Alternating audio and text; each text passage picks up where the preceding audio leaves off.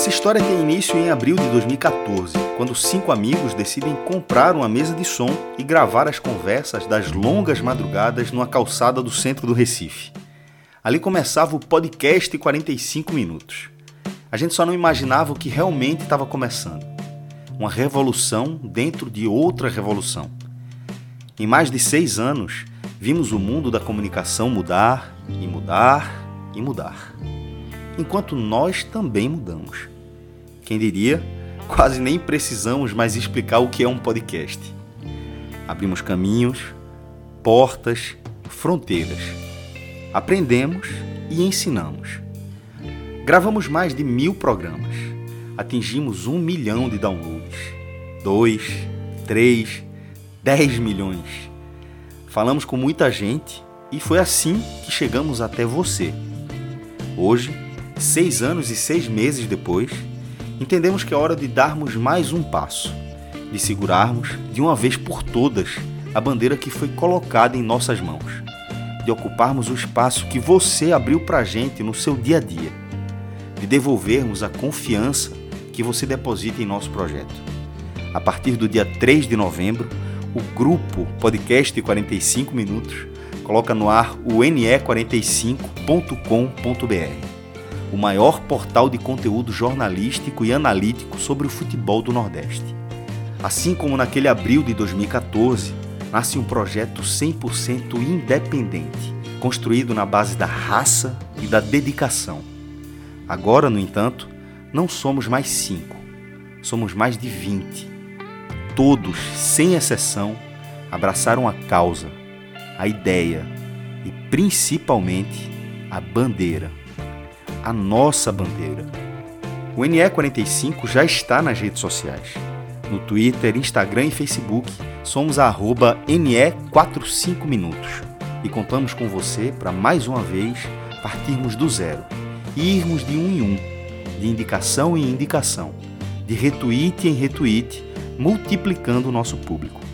Dia 3 de novembro, entra no ar o ne45.com.br. Do Nordeste para o Nordeste.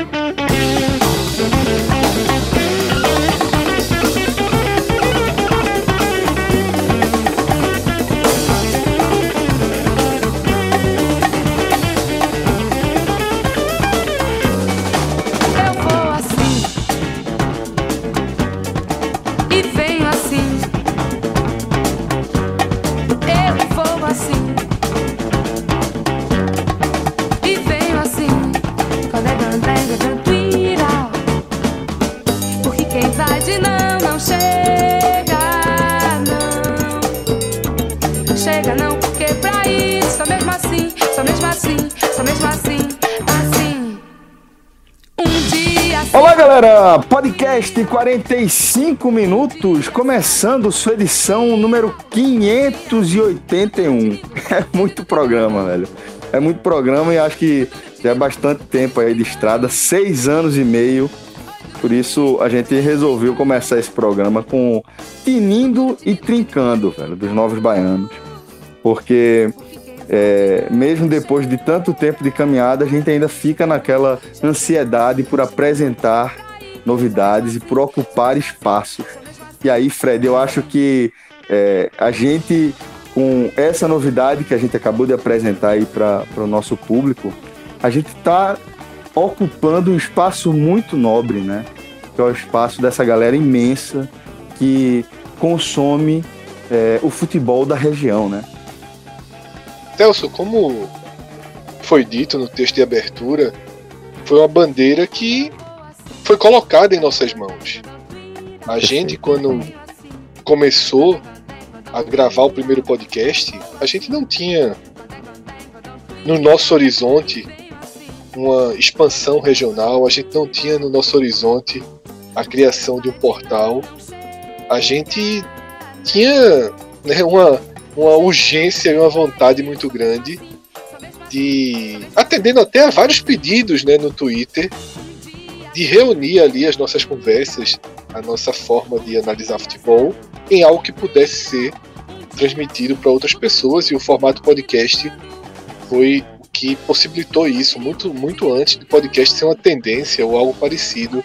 Na verdade, foi a melhor ponte que a gente encontrou os nossos horários, com nossa disponibilidade para chegar no nosso público, né? E foi muito esforço, né? Foi muito sacrifício, muitas e muitas e muitas madrugadas, algumas virando manhãs. E de certa forma, depois de tanto tempo e de tanta coisa ter mudado e a gente ter aprendido e a gente ter ido além né, de, um, de uma equipe de podcast para de fato né, começar a transformar o projeto 45 minutos num grupo de comunicação, né, um grupo de comunicação independente e que começa a se ramificar em outros estados da região.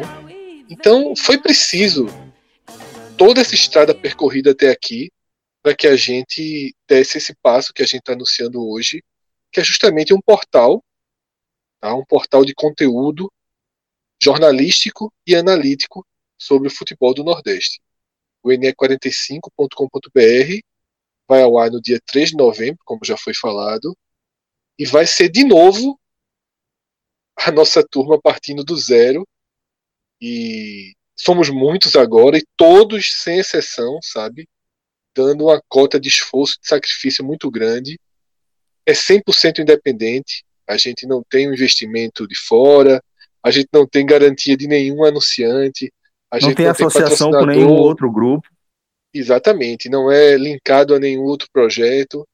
É realmente o próximo passo que quase que nos foi, nos, nós fomos empurrados a este é. passo pelo público, né? Porque tem sido muito comum, muito comum mesmo, Celso, a gente receber é, mensagens de pernambucanos, de baianos, de cearenses, que são, né, quem, para quem a gente é, produz conteúdo em formato de podcast até aqui, uns falando para os outros, falando para outros jornalistas de fora, nos colocando como é, a principal fonte de análise do futebol da região. Então a gente sentiu que, até por um enfraquecimento das estruturas mais tradicionais, seria necessário a gente dar um passo além, pegar essa confiança que nos foi passada e trazer não só a nossa análise, mas também o conteúdo jornalístico, hard news, a cobertura intensa, diária, né, sobre o futebol do Nordeste, e aí agora indo além dos sete clubes. Claro que eles são os personagens principais e continuarão sendo. Né? A gente não nega isso, a gente não tenta reescrever a história, a gente não tenta fazer um, um, um nivelamento que seria apenas no papel. Mas passo a passo, dentro das nossas possibilidades, muito devagar, né, porque a gente não pode achar que do dia para a noite viramos experts no futebol alagoano, no futebol sergipano, no futebol potiguar. Não é assim. A gente aprendeu isso, inclusive, na caminhada. Né? Quando a gente começou a analisar Bahia, analisar Ceará, você apanha muito né? da, da desinformação, da falta de, de acompanhamento ali, dia, dia a dia, e também de você ir somando o seu conhecimento. Três anos depois, Assimilar a gente já tem a cultura, muito... né, Fred? A cultura Isso. daquela torcida, né? E repetição também, Celso. Ver o time, ver o time evoluindo, ver o jogador que chega, o jogador que sai, o treinador que chega, o treinador que sai. Todos nós aqui, a gente, a gente tem claramente na nossa cabeça a linha estrutural de esporte na Alto Santa Cruz dos últimos 20 anos. Isso. E a gente começa a adquirir essa linha também das outras quatro equipes que a gente cobre mais perto, e a partir de agora é, entra no nosso radar. Claro que com muito mais olhos, com muito mais braços, né? não são quatro pessoas, cinco pessoas da nossa origem, tentando abraçar o mundo. Pelo contrário, né? a gente está juntando força, trazendo mais braços, e a nossa ideia é que, que a gente continue a trazer, tá? que a gente tenha cada vez mais participantes do, da região aqui dentro do nosso projeto. Mas é isso, é um passo muito legal, bem arriscado, bem, bem insano, pouco, pouco responsável, mas é o que nos, que nos cabe nesse momento. Pois é. Então estamos junto aí nessa jornada mais uma vez e a gente conta demais com o apoio de vocês, velho. E o apoio de vocês é fazer o que a gente tem feito aí ao longo desses últimos seis anos e meio, que é trocar ideia nas redes sociais, nos podcasts, canal do YouTube, em todas as formas. A gente vai estar sempre de olho no que é interessante para o nosso público, para vocês. A gente agradece demais, demais, demais a confiança e o espaço que vocês nos permitem ocupar na rotina de vocês. Obrigado de verdade, viu, galera? Tenho certeza que vai ser massa. Para vocês, eu posso dizer bem-vindos ao Google Analytics, viu? Trabalhar com acesso. A turma, a, a turma já. É, turma já, já fazia. Mas você, já olha, já olha, mas outra coisa. Vai ser diferente, diferente agora, meu irmão. Oxi, eu sei disso. É diferente. Não, e assim, o bom é o seguinte: voltar a botar a mão na massa, né? Ligar, apurar, entrevistar. Tava se coçando, não tava, não, João? Mas olha só. Tava. Não vou negar, tava. Cara, irmão, e outra coisa, e é uma coisa que é. é teve um dia que eu, teve um dia que eu, que eu ainda fiz isso. Quando foi o Sport para contratar Thiago Neves, ainda liguei para um, liguei para outro. Aí já deu aquela. Já, é, tirei o, a poeira, né? Mas tu, vai cobrir, tu vai cobrir o Geraldão, pô. Não, foi ali, foi a convite da, do pessoal. Não, é o seguinte, o, o, que eu falo é o seguinte, quando o cara começa, entra nessa. É, porque ele vai entrar forte no Hard News, né? Na notícia do dia a dia. Velho, quando, come, quando começa, você não para mais não, porque é instigante, velho. Assim, é, você, é uma coisa, puxa outra, e você fica ligado 24 E é. E é eu, pra mim. E o Google Analytics, é, quando é eu falo, tem a ver com isso, João. Totalmente. Porque assim, tem, tem, a, tem a ver com você ter, ver, ver que algo você está produzindo, que você que deu trabalho para produzir, que você acha que está bem feito, que está legal e que está. E está rendendo, tá rendendo. E, tá, e, e, tá, e, as pessoas estão lendo. E assim, é, e a gente está montando uma equipe de viciadinhos, digamos assim, em notícia, né? Feito assim, é uma que não para também, que gosta do que faz, que gosta de apurar, que gosta de checar, que gosta de, de informar, que é a matéria-prima do jornalismo, né? Você apurar bem, você dar uma notícia redonda com todas as informações possíveis naquele momento. Então vai ser um, é um desafio, como o Fred falou, é um desafio bem, bem insano, porque a gente, na verdade, a gente está fazendo um, algo, um, talvez um dos passos mais é, é, ousados desde o início do projeto, mas com certeza a gente está bem bem equiparado, tá com a equipe no bem. Papel, no papel, o time tá bem montado, viu? Tá bem no montado, é. papel, é. Você olha é. assim e fala, opa. É, no papel o time tá bem montado e a gente vai, obviamente que a gente vai, é o começo, a gente tem a ideia de fazer um portal né, de notícias do, do futebol do Nordeste, então é bem desafiador, a gente vai aprendendo e como foi o próprio podcast, né? Se você pegar o podcast de 2014, a evolução do podcast é gritante. Então assim, a gente vai como ela lançar um portal com tudo que for possível de acompanhar e a gente vai, é, esse portal vai crescendo aos poucos e como você falou, Fred, a equipe, o Celso, a, a equipe tá, a gente montou, escolheu a dedo algumas as pessoas que vão começar né, com a gente nessa, nessa jornada, com a possibilidade e com a intenção que obviamente cresça, né? Que esse time cresça, é um time, é um time que só vai crescer, espero eu. É, o, Uruguai tem estava 3,3, 3,4 milhões de habitantes. E tem uma cobertura é, de imprensa esportiva enorme. Tem o jornal Ovation, tem ESPN no Uruguai, tem, tem o site do, do, do El País, do principal jornal de lá, tem uma cobertura ampla. É, a própria Associação do Uruguai de Futebol faz uma cobertura ampla, tem tendo dois clubes de massa, sendo a massa esse também que eu falei, e outros clubes menores. É, e, isso, e isso, obviamente, tem uma relevância até pelo peso histórico dos clubes, mas, mas eu estou me, me, me, atentando justamente à, à, quantidade das torcidas. Porque, veja só, você, a gente aqui, a gente sempre recebeu conteúdo, estou dando um exemplo, que é de um país de população menor, embora a tradição seja absurda de grande, mas que aquele, que aquele espaço é suficiente para uma, uma profusão de conteúdo. Porque também tem, além, além de clubes que produzem, é, que fornecem esse conteúdo, ainda tem é, um, um público ávido por esse conteúdo. Trazendo isso para o Nordeste, agora, falando especificamente de público, assim, é algo incomparável, pô. Assim, é isso, é essa região que, que a gente está se propondo a cobrir, é, e da forma como o Fred falou, tem, vai, vai começar com um eixo, mas com, que é um eixo que já está no podcast, mas esse eixo no, no, no, site ele já será ampliado no site, mas é, tendo a consciência de que será preciso cada vez mais ampliá-lo. Mas esse eixo, ele já tem uma quantidade de gente à disposição para ler conteúdo muito grande, pô. Assim, que a gente está fazendo, é, a gente está começando em 2020 e sempre, justamente porque a gente enxerga como foi, como, como foi quando começou o podcast, de que, primeiro, que é algo que a gente gosta. Isso tudo, o podcast surge daí. Antes de, de, de, ser porque tinha um espaço vago no mercado, era simplesmente que era algo que a gente gostava de fazer e reuniu e virou o que virou. Mas à medida que isso foi crescendo, sempre foi impressionante é, essa lacuna. Sempre, sempre me, me impressionou de muito tempo. Assim, é essa.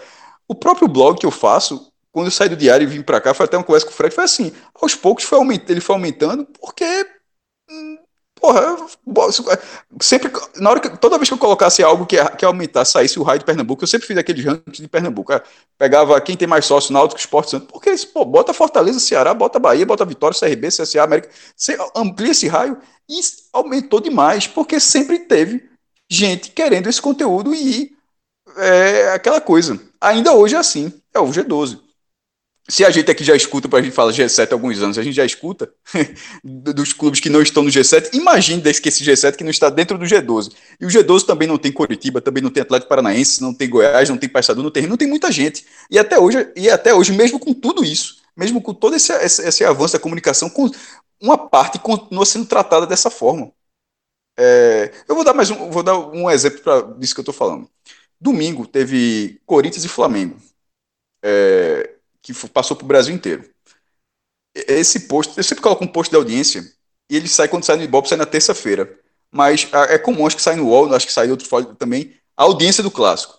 Quando você abre a matéria, só tem audiência. Não é, não é porque Corinthians e Flamengo é do, do, um do São Paulo e outro Rio, não. É qualquer, é qualquer outro jogo. Estou dando esse exemplo. Tem lá, quando você abre a audiência, é audiência em São Paulo e audiência no Rio. E quando abre um pouquinho é porque conseguiu Porto Alegre e tal. Então tem, é, tem esse. O raio é curto do que de onde está o interesse em relação àquilo, mesmo sendo um jogo ali Corinthians e Flamengo que o Brasil todo, que o Brasil todo viu. Aí sai na terça-feira o Ibope vai estar tá lá, todas as cidades que o Ibope cobre. Mas já passou essa pauta. Para algumas pessoas, para mim não. Eu, por exemplo, vou fazer isso na terça-feira, quando provavelmente sair. E isso sempre esteve assim ao alcance de você fazer. E nesse, nesse momento que a gente está se propondo, é uma respons responsabilidade até grande. O GE, que já, mas o GE não faz de, de forma unitária. Ele faz, cada um, é, ele tem os seus estados. O GE Pernambuco é uma potência. É, tem, tem o GE da Bahia, tem o GE do Ceará, mas isso tudo, eles, é, é, entre eles, tem para você disputar o lugar da rede. Não existe o GE Nordeste. Do seu estado, você se, se você avançar, você já vira o GE nacional. Você entra na pauta nacional. Não existe uma leitura. E nesse momento, esse momento que a gente está fazendo é justamente é, tratando algo como algo horizontal não vai ter. O, na hora que você abrir o site, você está abrindo o site das principais notícias do futebol do Nordeste. Você não vai precisar entrar na página de Pernambuco, da Bahia, de Salvador, do Rio Grande do Norte, da Paraíba, para saber onde está. De todos esses fatos, qual é o principal. Então, é um site direcionado e que nesse momento eu acho que não existia nada parecido. Desse formato de você entrar tanto, tendo uma leitura tão óbvia de um mercado tão grande. E eu, nessa, durante a pandemia, participei de algumas lives e toda vez que alguém me convidava, sempre tinha um pouco dessa pergunta. Acho que, é, uma delas até foi com, foi com o Biratã, é, no canal de Bira. E foi justamente falando isso, Bira. Eu falei, veja só, a gente está em 2020, me espanta. Não é o caso dele, inclusive ele é um cara muito esclarecido, porra. É um cara massa de conversar. É, mas me espanta como uma parte das pessoas ainda não enxerga isso. Não enxerga esse mercado. Bem, é aquela coisa, a única coisa que eu posso dizer nesse momento do lançamento do site é só lamento. Porque chegou um site que, se, que é o que todos nós esperamos, que se propõe justamente a enxergar dessa forma. De uma forma mais ampliada. Não é, não é simplesmente tratar tudo como meme. Que também pegar o Nordeste tudo é meme. A meme é faz. Não, pô, tem hora que cansa. Informação. As pessoas querem informação. Nem tudo precisa ser meme, não, pô. Como a informação mastigada, falou com tal, falou com tal, falou com tal, o número tal, o número tal, o número... O meme quando é o meme, a informação quando é informação. Nesse momento, eu acho que a informação estava em falta e, e, e, é esse espaço que a gente vai tentar preencher. Informação e, obviamente, análise em cima, em cima da informação. Você... Porque o site é um site de 2020, não é um site de 2000, Exatamente. Não é um site é, de 2005. É um, é um site que, que, que com todo mundo, é, sobretudo a gente, a gente, aqui, porque tem alguns são mais novos que vão entrar, mas a gente já tem todo mundo com mais de 20 anos de internet, com muitas fases do jornalismo online na, na vida do que já viu. Então, nesse momento, é óbvio que, que essa entrada é como o João falou, já é um, é um jornal de informação com análise, porque a, o, o, jornalismo só com, com, com relato é algo assim. É, só com uma, uma, via, né? Só com uma via, né? Essa não, não existe mais, né? Pois é, eu tenho certeza que vai ser uma jornada muito bacana, né? Que todo mundo aqui já falou um pouco sobre isso, sobre é, o que isso está requerindo de cada um de nós. Eu acho que todo mundo aqui já falou em coragem, né? Nesse passo que a gente está dando. E é, acho que essa coragem em dar esse novo passo, né? Em caminhar para essa é, abrir um, um leque tão grande de possibilidades aí nesse nosso projeto, ele a gente é, encontra coragem também embasada na confiança e no feedback que vocês têm dado, o retorno que vocês têm dado para a gente ao longo desses últimos anos. Né? Como o Fred destacou, é, mais uma vez a gente está é, com essa proposta de fazer um jornalismo independente, focado aqui na região Nordeste, e nessa caminhada o apoio de vocês vai ser fundamental, como tem sido aí ao longo de toda essa jornada. Né? A gente também vai lançar uma campanha é, no Apoia-se, vai ser o apoia.se barra NE45, tá? Provavelmente quando você estiver ouvindo esse programa, é, a página já estará no ar, tá? Onde a gente vai é, poder estabelecer essa relação, né, com o nosso público mais fiel, essa galera que é, gosta do nosso trabalho e que tem condições também de nos dar esse apoio financeiro para que a gente possa produzir é, conteúdo de forma cada vez mais qualificada para vocês. Celso, e além de formar essa base de sustentação, que é fundamental, tem sido fundamental o podcast 45 Minutos contar com o Clube 45. Para esse NE 45, que a gente entrou tão no peito e na raça, ter essa base né, de financiamento coletivo, de apoio na ideia, também será fundamental. Até porque a gente está indo além é, do nosso grupo, né, de quem faz o podcast hoje, já falando na versão estendida. A gente está trazendo jornalistas para que o Hard, News, o Hard News tenha uma cobertura intensa. Mas além de formar essa base, a gente também tem um Venha Nós, né? Então, é, a partir da experiência do Clube 45, em que a gente lançou o bolão da Série A, e o bolão está extremamente nervoso, disputado rodada a rodada. A gente vai fazer mais um bolão. O do Clube 45 continua e a gente vai fazer o bolão do NE 45. Também vai ser premiado nas 19 rodadas do segundo turno. Cada rodada vai ter seu prêmio. Prêmios que a gente vai anunciar ao longo das, dos próximos dias. A gente já vai dar todo o calendário de premiação das 19 rodadas e o prêmio para o vencedor ou para a vencedora vai ser simplesmente um PlayStation 5, tá? Na última rodada do Brasileiro, quando acabar Ai. a última rodada do Brasileiro, meu amigo, um dos integrantes do clube do NE45 é, só. vai ganhar um não, PlayStation 5. Veja só, não Cresceu. tem não, cresceu? Virou uma torre gêmea, meu amigo. É uma torre gêmea. E a pergunta é honesta: é aberta a qualquer um. Exatamente, veja só. Aberta a qualquer um.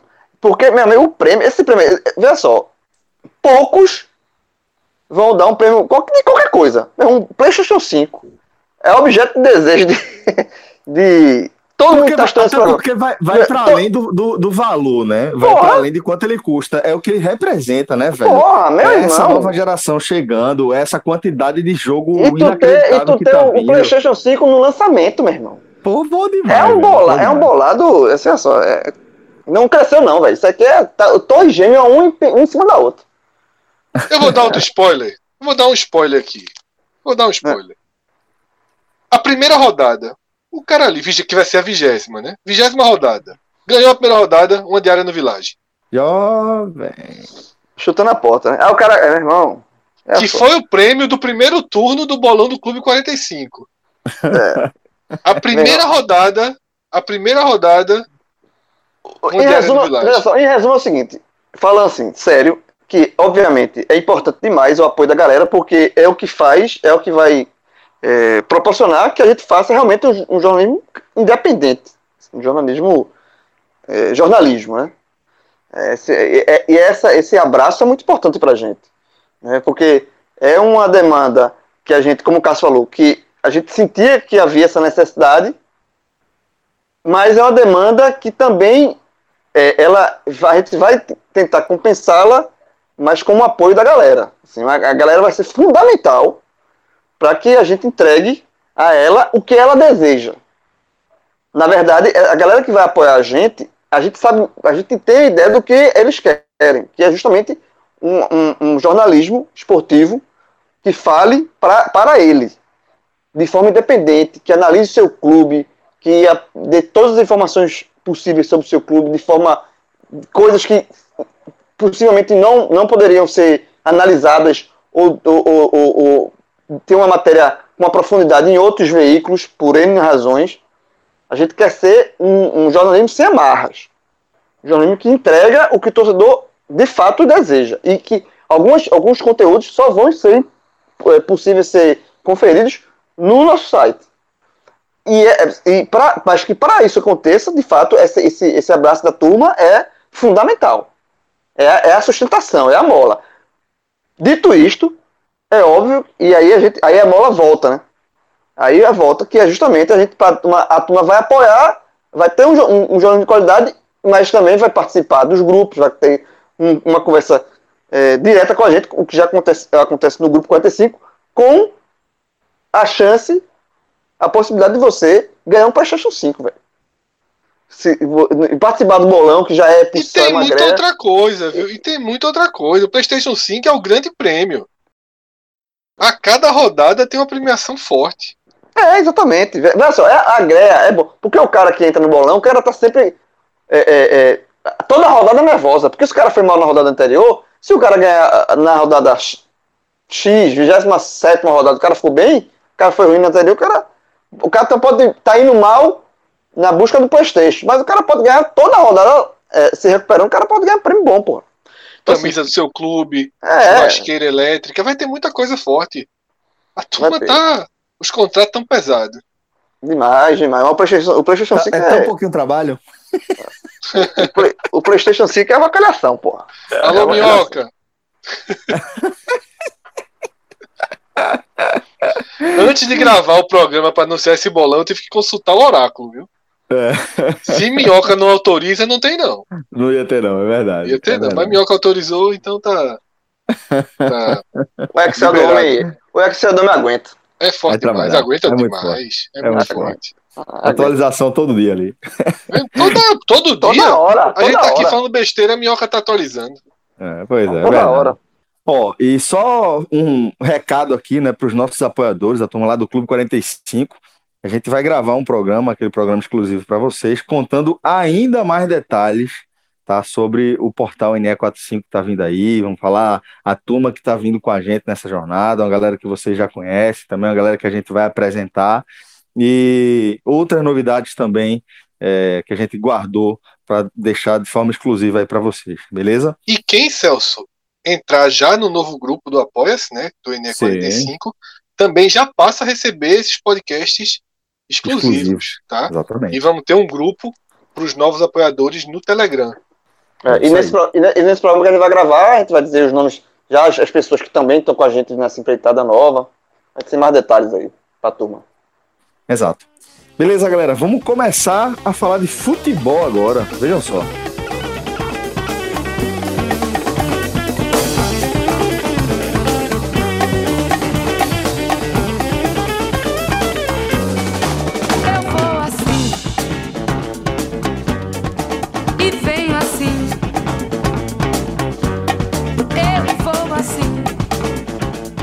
E a gente vai começar falando aqui é, dessa Série A, né? Porque quando você vê a classificação depois dessas 17 rodadas, a gente vai ver o Fortaleza na sétima posição, o Esporte na décima primeira, o Bahia na décima segunda e o Ceará na décima terceira.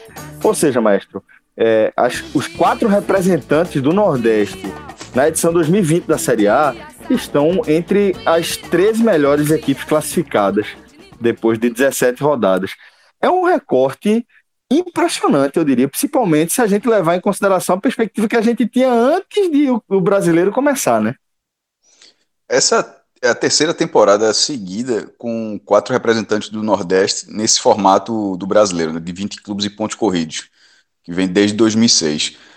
É, Fred até, paralelamente, falou com o Minhoca, que trouxe já essa, esse dado, porque na hora que saiu essa classificação, eu fiquei com a impressão, e já depois confirmada, de que, considerando esse número de clubes, nunca tinha chegado perto desse cenário, não. Assim, é, nesse campeonato, em, algumas outras, várias rodadas, já, já, já havia tido é, todos, todos os times fora da zona de rebaixamento. Como, por exemplo, por exemplo, na última rodada. Mas ali era o Bahia em 16, era o Ceará é, mais, mais abaixo. Então, nessa, nessa rodada, acabou com essa vitória do Bahia, vitória, triunfo fantástico que o Bahia obteve em Pituaçu, levou o Bahia da 16 para a 12 colocação, botou o Bahia na zona da Sula, que curiosamente tirou o Ceará. É, pela, pela, pela, pela tabela, não tinha como ter os quatro, porque se o Ceará tivesse vencido o Fluminense, quem sobraria era o Bahia. No caso, não, não tinha como. Não tinha como ter, pela, pela rodada, os quatro entrarem. É, mas, de toda forma, dos quatro, três na zona da Sul-Americana, um beirando a zona da Sul-Americana, só que na prática, supondo aquele velho, e se acabasse hoje, na prática, o Ceará está na, na, zona da Sul-Americana, que é a coisa mais difícil é, é, com que são 12 vagas internacionais, né? Seis da Libertadores, quatro na fase de grupos, duas na, na, nas fases preliminares e seis da Sul-Americana, ou seja, do primeiro ao décimo segundo lugar o cara vai para torneio internacional. E a coisa mais rara, que ainda não aconteceu, é de essa zona não aumentar. Porque para isso acontecer, é, um time tem que ganhar, é muito raro, um time tem que ganhar a Copa do Brasil e não está entre esses 12. Ou ninguém ganhar a Libertadores, ou ninguém ganhar a Sul-Americana. Porque na prática, se um time ganhar a Copa do Brasil, entrar nesses 12, um da Libertadores ganhar, entrar nesses 12, um da Sul-Americana ganhar, entrar nesses 12, a vaga vai até o 15. só, só o 16 não iria para. Entre os não rebaixados, só o 16 não iria para o torneio internacional. Então hoje o Ceará em 13, ele está fora da zona, da zona sul-americana é, da competição. Mas na prática, se o campeonato terminasse, o Ceará também estaria, o que seria muito louco, né? Porque seria todos os times do Nordeste entrando no, via Campeonato Brasileiro na, na zona da Sul-Americana. Mas tem mais. O Fortaleza, por exemplo, nesse momento, ele está a uma posição da zona da Libertadores. Fortaleza ganhou uma posição nessa rodada, foi do oitavo para o sétimo lugar, ganhou do Palmeiras. Oito jogos sem derrota, quatro vitórias e quatro empates. O Fortaleza ganhou 16 pontos dos últimos 24 que ele disputou, isso dá 66% de aproveitamento nesse recorte. É assim, é fantástico. Inclusive, maior, é a maior série invicta do Fortaleza na área dos pontos corridos. Então, só, simples, somente, somente isso. É, isso faz, faz com que o Fortaleza, nesse momento, esteja a dois pontos do, da zona da Libertadores. Então é algo considerável, porque nesse, isso que eu falei agora para o Ceará, em tese, também pode valer para o Fortaleza. Porque quem é um favorito a ganhar uma Copa do Brasil? O Flamengo? Pronto. O Flamengo está acima do Fortaleza. Se o Flamengo ganhar a Copa do Brasil, o G6 já vira G7 e o Fortaleza é o sétimo lugar. Então, nesse momento, é uma, é uma situação de tabela muito interessante. É óbvio que tem muito campeonato ainda. Tem mais 21 rodadas pela frente. O, o primeiro turno ainda não acabou, está na reta final, mas ainda não acabou. Mas, querendo ou não, só é, você pode olhar, mas querendo ou não, sendo, até, sendo Fire aqui, 17 rodadas é muita coisa também já. Não é aquele recorte, ah, andou cinco rodadas e tá todo mundo ali. Não, pô, já andou 17 rodadas. Quase todo mundo já se enfrentou no campeonato. Tem um ou outro jogo aí faltando, porque, porque o campeonato com 17 rodadas era para ter 170 jogos, tem 164, né? Tá faltando dois jogos da, da primeira rodada, dois da sexta e dois da décima sexta. Inclusive, esses da é, do, última do nordestino, até... do nordestino, Ceará e Fortaleza tem 16 jogos, né? É, exatamente, por causa de, inclusive eles têm um jogo a menos, né? Tem isso. Fortaleza está onde está e o Ceará está onde está, cada um tendo um jogo a menos.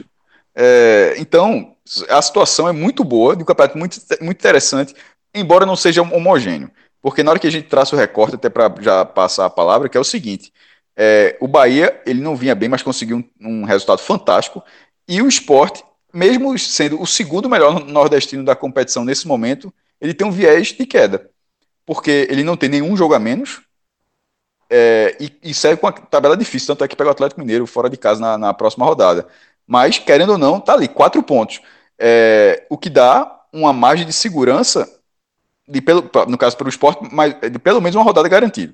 E Ceará e Bahia, quase isso. Os dois, eles têm três pontos a mais do que o 16 Mas pelo número de vitórias, poderia rolar até um empate. Mas como eles não estão colados com o 16 ou seja, eles teriam, eles teriam que ser ultrapassados por outros clubes, na prática, isso que a gente está falando aqui, dessa, dessa 17 rodada, no papel, mesmo que nada dê certo na próxima rodada, e nem vai ter, inclusive, Bahia e Fortaleza, porque vai ser o jogo da Copa do Brasil, vai ter outro, o Fortaleza vai ficar com dois jogos a menos. Na próxima rodada, os nordestinos também continuarão fora, é, acima da zona de rebaixamento. É algo muito interessante, porque no começo da temporada a gente estava naquela, pô, será que de repente dos quatro, pelo menos três ficarem, subirem dois, e finalmente, porque já são três anos seguidos com quatro times, de repente dá um passinho a mais para ter cinco, porque é sempre esse passinho a mais, cada vez que tiver mais nordestinos, significa menos viagem, menos viagens para os nordestinos e mais viagens para clubes de outras regiões. Então é, é, todo mundo sai ganhando dos clubes da região.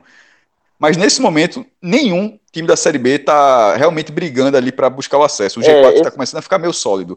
Mas pelo menos o Nordeste, nesse momento, está segurando o que tem. Para de repente, pelo menos não perder a, a, o patamar atual de quatro times, porque esse já está três temporadas e pelo menos nesse momento poderia estar tá caminhando para uma quarta, o que começa a ser uma base sólida. O que em algum momento, em 2015, estava lá o esporte sozinho, porra, sozinho, uma região desse tamanho só tem um time da primeira divisão, de repente ter quatro de uma forma mais regular já é um passo bem interessante. E para mim esse é o maior, maior ponto. Assim. É óbvio que a gente vê é, essa classificação, que hoje estaria é, Fortaleza ali beirando ali a, a, a, Libertadores, mas com essa possibilidade do, do G6 virar G7, enfim, tudo que, que Cássio falou, é, isso é, é o retrato do momento, mas assim, focando na competição, nos, nos objetivos iniciais dos clubes do Nordeste, que sim, é, manter, se manter na, na Série A, esse é o, é o primeiro objetivo.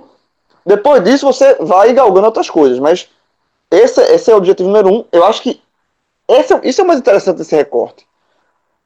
É, é você ter você os clubes irem fazendo gordura, irem somando pontos, sabe? Para que é, é, essa, eles tenham, eles tenham é, é push para essa briga sabe? contra o rebaixamento. Que eles aguentem um momento ruim. Por exemplo, o próprio esporte. O esporte ele vem de quatro derrotas seguidas e mesmo assim, ainda neste momento está a quatro pontos da zona de rebaixamento. Por quê? Porque antes dessas quatro, desse momento de, de queda do esporte, ele fez uma gordura. Então, assim, é óbvio que essa gordura não se mantém para sempre. Não vai se manter para sempre. O esporte vai precisar reagir. O esporte precisa reagir. Principalmente não vai ser na próxima rodada. Mas ele vai precisar reagir em algum, algum momento. Em algum momento.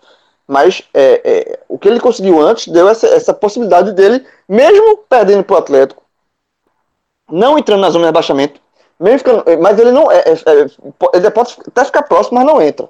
Aí, ele, aí sim ele vai precisar reagir. Então, eu acho que este, este recorte e esse momento, essa análise, é, sendo bem pé no chão, sendo bem pé no chão, eu acho que ela é muito é, é interessante para uma pra você vislumbrar a manutenção dos quatro. Que, que para mim já seria algo fantástico. Você ter, mais uma vez, os, os quatro clubes no ano que vem, 2021, é, sem, sem nenhum rebaixamento. Mesmo que não suba ninguém da, da Série B, que eu acho de, fato, de fato é muito difícil. Mas é, porra, você manter quatro clubes no Nordeste não caiu nenhum. Algo que é, qualquer bolsa de aposta, qualquer análise prévia, você apontaria um ou outro no rebaixamento para menos nenhum. Eu acho que, que isso é o mais. Isso é o mais. É, é o que dá mais esperança, sabe? De um, de um, que a gente tem uma temporada é, interessante para os quatro. Porque mesmo que, mesmo que, que entre parafuso, ninguém vai.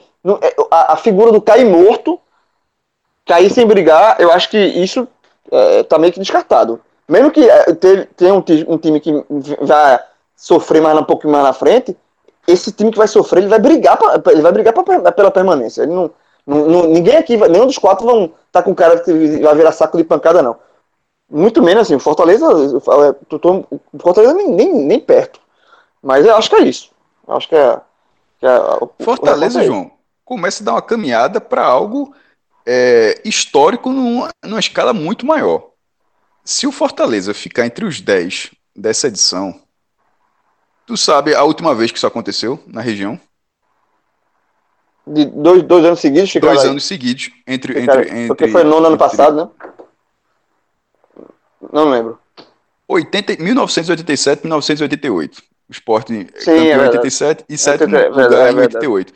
De, de lá para cá, tiveram várias boas campanhas. É. Mas assim, em um ano, espaço outro ano, não em anos é, consecutivos. E assim, e assim, só passar para Fred, é, para passar para Fred, o, o, que é interessante, pegando até o viagem de Fortaleza, é isso. Não são pontos que foram. Que, o Fortaleza não tem 24 pontos na sorte, ganhando jogo. É, não, é, é consistência. Eu acho que Ceará, Fortaleza, o Bahia e o próprio esporte em determinado momento, eles mostraram. É, é, é conseguiram ser competitivos.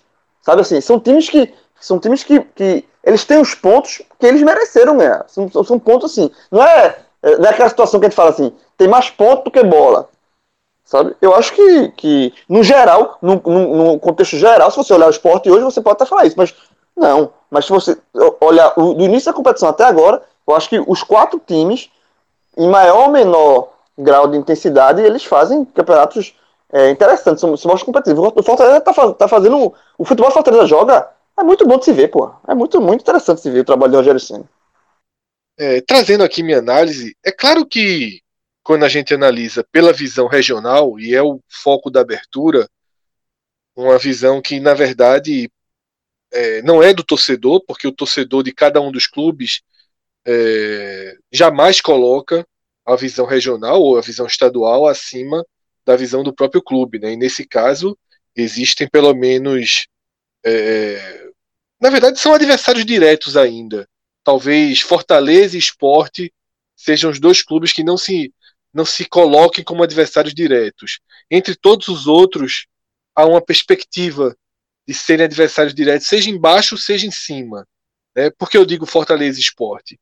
Porque eu não vejo o esporte indo jogar o campeonato que o Fortaleza joga, mas Ceará e Bahia, o torcedor ainda, ainda se enxerga entrando nesse degrau de cima do campeonato. Então, eu acho que, considerando essa visão geral, é algo positivo, naturalmente. Agora, a gente está vendo um cenário que parece claramente em um cenário de acomodação depois de uma certa distorção, as coisas parecem se acomodar. Mas se a gente for analisando time a time, a gente vem fazendo muito isso, é um cenário positivo para o Fortaleza e um cenário positivo para o esporte. Eu estou falando a quantidade de pontos somados, não estou falando o termômetro dessa semana, especificamente. Na quantidade de pontos somados, o Fortaleza tem o que projetava, o que queria ter, e o esporte tem acima do que se projetava. Isso eu estou falando lá da projeção de largada. Se fosse colocado um papel para o torcedor do esporte assinar, virar com 20 pontos, ele teria assinado. Assinavam todos eles. Do presidente do clube a você que está ouvindo, todos, todos, antes daquela estreia contra o Ceará, assinariam concordando que o esporte fecharia o turno com 20 pontos. Ceará e Bahia, eles têm uma campanha abaixo do que se colocavam. Tá? São clubes que até aqui, até aqui, viveram o contexto de tentar se distanciar da zona de rebaixamento. E agora o Bahia, por exemplo, numa noite extremamente especial, abre três pontos. O que eu ainda chamo de faixa vermelha. Né? Eu trato como faixa vermelha a zona de rebaixamento e quem está uma rodada dentro da zona de rebaixamento, né? ao alcance do 17 colocado. Então, o que eu quero dizer é que, por mais que exista uma leitura positiva do todo, as leituras individuais elas destoam um pouquinho, tá? porque no foco, projeção da rodada zero, a gente tem Fortaleza, na sua faixa projetada, esporte acima da sua faixa projetada, e Ceará e Bahia abaixo do que queriam ter. E no termômetro da semana, e é por isso que eu chamo de acomodação, a gente vê o esporte deixando de ser o melhor colocado. O, o, o esporte já ocupou uma posição melhor do que a que o Fortaleza ocupa hoje. O esporte foi G6, mas o esporte vem numa acomodação, né, no momento que coincidiu é, jogos que são quase impossíveis, com pontos perdidos em jogos extremamente pontuáveis. Isso tirou o esporte da, da, da linha de pontuação que ele vinha tendo, deixou a campanha mais próxima a do Ceará e do Bahia. Porém, o Ceará e o Bahia, como já, como já era desde a rodada zero, tem perspectivas melhores. O esporte está um ponto acima desses dois clubes nesse momento do campeonato, não sugere que isso vai ser algo que vai ser repetido ou que vai se manter por muito tempo. Se for, será uma surpresa. Tá? É, a tendência a tendência é que esses clubes pelo menos se mantenham nessa faixa e que o esporte caia né, para uma faixa ali, que é a faixa de 12, 13 lugar, 14 e passe a jogar mais próximo do que eu chamo de zona vermelha, né? já dentro da zona vermelha, parte do campeonato. E isso pegando dois tipos de análise. A análise do ponto zero, que é uma análise que não é para ser descartada. Não é porque é do ponto zero que ela vale menos do que do ponto 17, da rodada 17. Não é isso. Porque no ponto zero você analisa elenco, condição financeira, estabilidade, projeção de investimento, treinador, futebol jogado na temporada. Você traz muito mais coisa para análise. Então, se soma aqui nisso que eu estou falando, a projeção do ponto zero com a, proje com a análise atual. Eu não estou considerando aqui o melhor esporte, ou o melhor Fortaleza, ou o melhor Bahia, ou o melhor Ceará. Porque não há garantia de que volta, de que se repete. Eu não sei se o esporte voltará a ganhar três jogos consecutivos.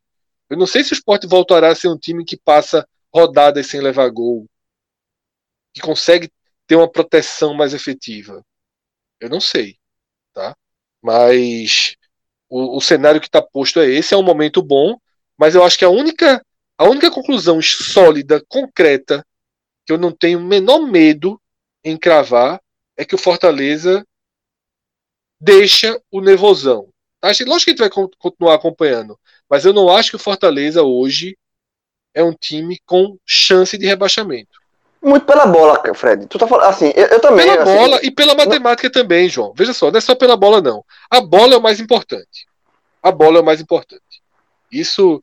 É, para mim, há... mim é mais importante. É, assim, é, é, é você não ter, há qualquer você, dúvida. É. Não, você tem não há qualquer dúvida. Tem, e você sabe que não é sorte, é competência, é qualidade. Isso já era o melhor time, já foi o melhor time do ano passado, trabalho que se repete, né? Que na verdade nem se repete, que se soma, ganha mais solidez e o perfil de jogo de Rogério A defesa Ceni, menos vazada do campeonato, pô.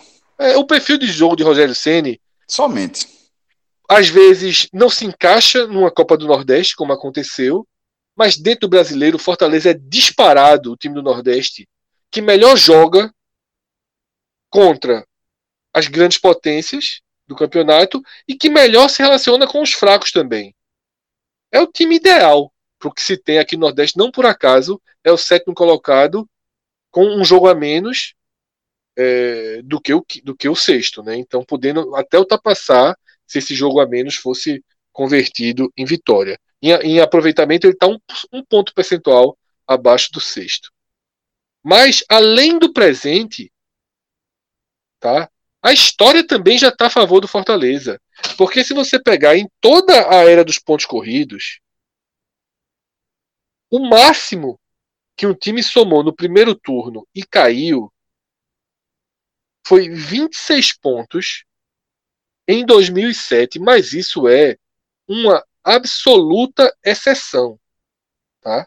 O, o, o Corinthians tinha 26 pontos Entrou em colapso, né? E entrou em colapso profundo. Tá? Profundo. Você até encontra um ou outro exemplo de 25 pontos, tá? Então você tem o Corinthians em 2007 e também tem o Guarani em 2010. Ambos... E você também vai encontrar times que eventualmente entram em colapso, mas que eles nunca somariam 25 pontos a essa altura da competição, né? E é exatamente por isso, Celso, que, esse, que essa estatística está aqui. O Fortaleza hoje, ele já tem. Ainda faltam três jogos para o Fortaleza fechar o turno. Tá? Três. Ele já tem 24 pontos. Se ele ganhar um dos três jogos, um dos três, e chegar a 27, ele entra numa margem que nunca aconteceu de 2006 a 2019. Por que a gente acreditaria que esse Fortaleza, com um treinador não, estável. Não, não tem o menor sinal que vai tentar. Porque com um treinador nada. estável, jogadores estáveis. Rogério, ser... Rogério não deve sair do Fortaleza. Isso, Rogério não vai cometer já, o erro. Os jogadores é... não são, não são é, é, alvo do futebol internacional. O salário é em dia que, é que vai acontecer? Nada. Exatamente. O Fortaleza, o Fortaleza... É, um time, é, o Fortaleza é um time de conjunto. Não tem um, um, cara desequilibrando. Sabe? Não tem, sei lá, um Marinho que joga no Santos, que é o nome. Você olha pro Santos, você enxerga Marinho como principal jogador. O Fortaleza é um conjunto de jogadores que estão muito bem encaixados num esquema que o Rogério montou, que, por sinal, que esse conjunto faz com que o Rogério possa rodar esse elenco e o time continuar rendendo. Assim, é, no, jogo, no jogo passado, vários jogadores, não, não, Juninho, que é um dos jogadores mais importantes, não atuou contra o Palmeiras. Sabe assim, é, ele tirou alguns jogadores nesse jogo contra o Palmeiras e o time amassou, ganhou assim, é, é, muito tranquilamente o, o, seu jogo contra o, contra o Palmeiras. Então, assim, é, é a força. O, o, tanto é que no telecast a gente é, para escolher um jogador, assim, o, grande destaque, David fez dois gols, ok. Mas assim, é, foi o conjunto. O elogio maior foi o conjunto. Então, é, isso é um, é um mérito do, do, do Não tem aquele. Se esse jogador sair, o, o Fortaleza é, é, é desmorona. Não, você pode até sentir. Mas é um time muito encaixado com várias peças. É, Eu acho o abalo que... que pode vir a ter, João, o abalo que pode vir a ter seria em caso de classificação na Copa do Brasil, mas é um abalo positivo. Você já avançaria para uma fase é, aguda de Copa do Brasil, extremamente decisiva, eliminando São Paulo, caso aconteça. E você com a sua campanha tão estável, esse, esse abalo que pode acontecer no aspecto físico, mesmo rodando, ele não é suficiente para que o Fortaleza venha para o contexto do rebaixamento. Ele pode não. até atrapalhar a escalada do Fortaleza para a Libertadores. Tá? E aí eu não fiz um estudo ainda de virada de, de, de, de turno projetando Libertadores. Eu já fiz de rebaixamento porque era o contexto é, mais palpável. Né? Eu já fiz isso até algumas rodadas atrás para todos. Mas o Fortaleza, por exemplo, já me obriga a nos próximos programas a gente começar a estudar o comportamento da disputa, e é um comportamento recente, porque desde que abriu a, o G6, né? O comportamento dessa pontuação. É, é, é veja, Fred, é, isso aí é natural que aconteça. Essa, essa, essa análise. De, mas eu, eu acho que o Fortaleza ele não pode ser cobrado por uma vaga de Libertadores. Por uma Não pode, o Fortaleza, se chegar, porra, vai ser maravilhoso, mas assim, é, ele, ele Fortaleza, ele não se pode citar esse, esse peso de de é, porque assim de buscar a vaga na Libertadores e se afastar e, e entrar em uma crise ele não pode criar um, mas João um veja só eu acho que o Fortaleza ele... não ele vai brigar mas eu, eu, não, eu, acho que a gente não tem que dar ao pe um peso a isso ó. Vai ter vai assim se o Fortaleza não não ganhar não terminar e ficou fora da Libertadores é um achar que a temporada foi, foi ruim. Não, não claro que não foi. Não é. Cássio já trouxe aí. Se o Fortaleza ficar entre os 10. Ele, é a segunda vez. É, é a segunda vez na história, repetindo 87 e 88. Não, não é a segunda vez na história, não. Não, já, já desde, desde a, a, segunda a vez, desde. Vez. Sim, Isso. a segunda vez desde 87 e 88. Tá? E 87 e 88 ainda Era vai ter contexto. Não, é, ainda vai ter campeonato. contexto de 87. Sim, é, cruzamento, time que vinha, sim, começava em outro módulo, que cruzava. é, total. tá? Não é pontos era- corridos. Não Ah. é pontos corridos. Não, Veja só, eu- eu- pontos eu- eu- eu- corridos, eu- só tem duas do Vitória, um décimo lugar em 2008 e o quinto lugar em 2013, o sexto lugar em 2000 do Sport 2015 e o nono do Fortaleza. Ou seja, na verdade, eh, seria duas, seriam duas vezes seguidas e sendo apenas a quinta em quase 20 anos de pontos corridos, pô. É muita coisa. É muita. É, não, o, que eu- coisa. só- o negócio que eu tô dizendo é o seguinte: é que é óbvio que ele vai entrar. Ele continuando na competição que tá fazendo, ele tá no contexto. Ele tá no contexto. Eu, eu, eu só, eu só é, acho que a gente. Que, que pra ele, Fortaleza, ele colocar um, uma Libertadores assim como algo. E, e caso não consiga, e cria, e, corre o risco dele criar um fantasma dentro dele mesmo. Acho que o Fortaleza tem que fazer o campeonato que ele tá fazendo. Sabe? Jogo a jogo, e- e, enfim, passo a Mas, passo. João, isso, isso, isso é irreal, João. Veja só, isso é real. A gente sabe, veja só. Time que não perde, time que não leva gol. Tá? Só, o time quase não leva gol. O time, é claro, é claro que o Fortaleza ele, ele vai ele vai começar a projetar Libertadores. Veja só, o torcedor do Fortaleza. Projetar pode, Fred. O que eu tô dizendo, projetar pode. Não, eu entendi, pode João, não, é mas não vai ter um- caça às bruxas. não Veja só, caça bruxas não vai ter. Caça às bruxas não vai ter. Isso, isso é fato. Mas o que eu quero dar um exemplo é que, por exemplo, é, Atlético Goianiense e Palmeiras, né, que jogam no próximo domingo. O torcedor do, do Fortaleza já é Atlético Goianiense. Se, se São Paulo e Botafogo jogassem, esse jogo não vai acontecer. O torcedor do Fortaleza já é Botafogo. Os times que o torcedor do Fortaleza mira nesse momento são São Paulo, Santos, Fluminense, Palmeiras e Grêmio. Esses são os times que disputam com Fortaleza as três vagas abertas para Libertadores, porque as três primeiras serão de Flamengo, Inter e Atlético Mineiro. Então restam três vagas. E hoje essas vagas estão com São Paulo, Santos e Fluminense. O Fortaleza a dois pontos dessa desse G6, tendo um jogo a menos que Santos e Fluminense. O Palmeiras a quatro pontos desse G6, tendo um jogo a menos que Santos e Fluminense. E o Grêmio a cinco pontos desse G6, tendo um jogo a menos que Santos e Fluminense.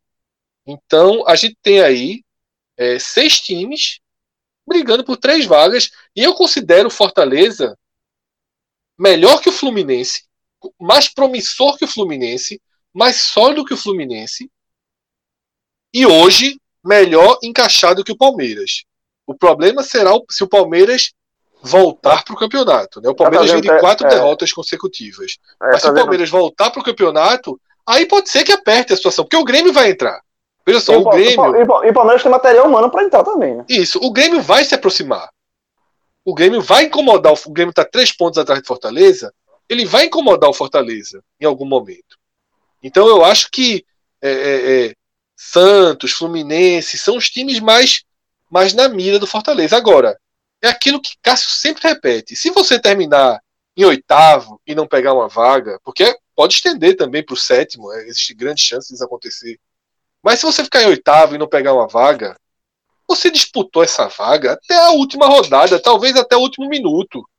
Como foi Você- o Fortaleza se propondo a briga da Libertadores em 2019, onde o oitavo lugar foi para a Libertadores.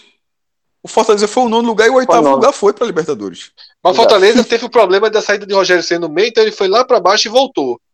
Aqui não, Não, mas, aqui o então, mas na final, já- mas quando chegou nas últimas rodadas, eu sei disso, mas quando chegou nas últimas rodadas, e ele já estava no contexto, seguro, né? ele estava É. no contexto da briga. Ele ficou É. a três pontos, na verdade. Quem entrou foi o Corinthians, terminou com 56, ele ficou com 53. O Fortaleza Então, mas ali o oitavo, o oitavo lugar entrou. De um lugar que é G6 E para da- G8. E detalhe, e detalhe, a três pontos mesmo, porque se o, o Fortaleza é, faz 56 pontos, como o Corinthians fez, o Fortaleza teria vitórias a mais. Teria duas vitórias a mais. Então a vaga É. seria de fato do, do Fortaleza. Ficou três pontos a Vera. Esse ano, esse ano, é, veja só, é o que eu falei. Dessa primeira análise que a gente trouxe até aqui, a única sólida é já sólida. O Fortaleza não briga mais contra o rebaixamento. tá? Não briga mais. Não, não é mais o campeonato dele. Só um, um, um, um último ponto do Fortaleza para você ver como a série, a série é importantíssima. É, a série invicta atual, quatro vitórias e quatro empates. Quando ela começou, a campanha do Fortaleza era a seguinte: duas vitórias, dois empates e quatro derrotas. Para você ver, né, né, que ele tinha perdido e perdeu um jogo do Flamengo onde o Rogério, eu achei até que foi, ele acho que até o Rogério vacilou naquele jogo, porque o empate estava meio na conta, mas o Fortaleza ficou com a mais e tentou se lançar para buscar uma vitória e acabou tomando o gol de Gabigol na, no, no, finalzinho, em vez de de repente valorizar aquele empate que estava conseguindo com o Flamengo no Maracanã. Foi a última vez que o Fortaleza perdeu. Mas era 2-2-4. Era, uma, era uma campanha assim, bem, pô, será que Fortaleza se perdeu? Aí engatou essa sequência. Uma sequência excepcional, pô.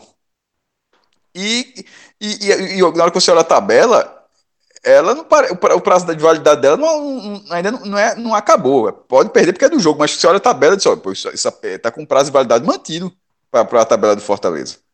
É, eu concordo com, com a visão de que o Fortaleza girou o, a chave e está mirando um campeonato diferente, né? Lógico que é, quando é, garantir a permanência vai ter ainda lá, pô, o objetivo realmente concretizado, mas entendo também que é, pelo, pelo, não só pela, pelo campeonato que vem fazendo em relação à pontuação, aproveitamento de pontos, mas ao futebol jogado, é uma, uma campanha que dá para você é, ver ela, ela se prolongando aí por um bom tempo. Mas se o Fortaleza a gente já vê ele fora dessa, dessa é, briga mais, mais acirrada contra o rebaixamento, como é que vocês enxergam os outros representantes da região, mesmo nesse recorte que a gente está falando do, de um, de um, do melhor momento da história aí dos pontos corridos, como é que vocês veem, por exemplo, a situação do esporte, que hoje ocupa a 11ª posição com 20 pontos e 39,2% de aproveitamento dos pontos? É, o esporte, ele vive uma espécie de adequação, né? Eu vou até citar algo que eu devo ter falado em um dos programas que a gente está fazendo de pré-rodada, né, de abertura de, de rodada, que, que é Hoje Tem Bet, uma parceria que a gente tem com o Bet Nacional. E na abertura, no Abre, de Bragantino Esporte, eu cheguei a citar que se a campanha do esporte nas últimas seis rodadas, né, o esporte vem de três derrotas seguidas, se nas últimas três rodadas tivesse sido vitória, derrota, vitória, derrota, vitória, derrota, o esporte teria chegado em Bragança com a confiança em alta. Porque não é projeção para o campeonato do esporte vitória, derrota, vitória, derrota, vitória, derrota. O problema é que você não controla a narrativa. É você, isso que eu falei é apenas um e se a narrativa ela se impõe. A narrativa real ela traz uma sequência. E por mais que você tente depurar essa sequência, porque afinal dentro dela tem dois jogos descartáveis, né? Flamengo e Inter são jogos em que você pouco tem o que fazer. Claro que às vezes vai surgir um, um, um portal mágico dentro da partida e você vai ter um resultado inesperado. O Sport ganhou do Grêmio no, no estádio do Grêmio, com um Grêmio completíssimo. Tá? O Bahia teve um, um, uma porta se abrindo durante o jogo, não foi nem no contexto de, de, de, de o Atlético jogar muito mal. Foram 60 minutos de, de, de massacre do Atlético, depois o Atlético parou um pouquinho, o Bahia inverteu completamente a lógica das ações. Mas, para a normalidade, perder para Flamengo e para Inter, sempre esteve na conta do esporte e já pode colocar de novo no retorno. 0 e 0 de novo nessas rodadas. O problema é que elas são intercaladas por dois jogos que não só castigaram a campanha do esporte, não só deixaram problemas expostos, crônicos e difíceis de resolver, mas também deram vida para os adversários. Sabe? Se o esporte ele conseguisse pelo menos dois empates, tá? se o esporte ele faz dois empates nesses jogos, ele teria 22 pontos, estaria nesse momento a seis pontos da zona de rebaixamento, certo? Empurrando o Botafogo de 19 para 17, o Botafogo seria o 16 e deixando o Bragantino com 14. O Sport teria uma distância de 8 pontos para o Bragantino. Essa distância agora é de 4. Tá? Era possível o Sport ter extraído esses dois empates? Certamente. Certamente era possível. Mas o esporte errou tudo contra o Botafogo, inclusive a leitura pré-jogo, mas o esporte já não consegue render aquele dentro do que aquele melhor esporte rendia. Então, o esporte que perde do Botafogo e o esporte que perde do Bragantino remetem ao esporte que perde do Vasco, ao esporte que perde do Santos, ao esporte que perde do São Paulo. Eles, esses dois momentos se juntam. O esporte que perdeu do Bragantino é pior do que o esporte que perdeu do Curitiba. O esporte jogou melhor contra o Curitiba na, na então recém-chegada. É, recém-chegado, o Jair Ventura tinha acabado de chegar, a estreia dele tinha dois, três dias de clube. O esporte foi melhor, foi mais organizado, foi mais sólido contra o Curitiba do que contra o Bragantino nessa última rodada. Tá? O Bragantino não jogou bem. O Bragantino não, não, não encurralou o esporte. O Bragantino não criou chances claras né, no primeiro tempo. E o esporte se inviabilizou no jogo e tem um telecast para isso. Então, assim, o esporte vem vem para um momento de adequação eu não sei o quanto o clube vai ter frieza para entender a turbulência e tentar se recuperar em um recorte de mais do que recorte de tabela, em um recorte de distribuição de jogos que tende a ser favorável. O esporte cresce na competição justamente quando os jogos são mais espaçados. Quando termina aquela, aquela sequência de Libertadores que vinha tendo, de não ter jogo no meio de semana, o esporte começa a apresentar problemas de forma mais repetida e começa a sair do eixo. Isso começa para o esporte na antecipação do jogo do Corinthians. Né, que o jogo do Corinthians ele, ele foi antecipado porque o Corinthians, toda a questão da TV, da Globo, da Libertadores, que perdeu, e o esporte ainda vence, ainda vence o Bahia, mas os problemas físicos expõem completamente o elenco. A campanha do esporte ela está chegando num divisor de águas. O esporte tem mais um jogo que fecha a tríade dos jogos em que pontuar é basicamente impossível. E eu tenho uma visão que, que eu até passei para Cássio e ele considerou extremamente fire mas é realmente a minha visão que esse jogo contra, contra o Atlético chega na melhor hora possível. Se pudesse escolher uma hora. Tu acha a melhor hora possível? Depois a melhor de, de todas, é, de todas. É, eu, Fred, vê só. Eu, eu vejo justamente o contrário, velho. João, veja só, mundo, João. teria veja, sido melhor. Veja só, não, deixa, se deixa Fred, pelo menos. Se Fred não fosse assim, você vai falar, mas se Fred não fosse assim, João, entendeu uma coisa? Você, João, você não vai discordar do óbvio. É. Fred é, é o Fire, é. pô. Agora João, veja só, a explicação é um lógica, viu? É, eu vou te dar um exemplo, João. Tu garante que o Náutico ganha do Oeste terça-feira? Garanto não. Então, no Náutico que tá hoje, era melhor ir lá pra Chapecó apanhar da Chapecoense. O Náutico de hoje. Isso eu tô falando do campeonato que é muito mais fácil o ruim vencer o bom, que não há essa distância.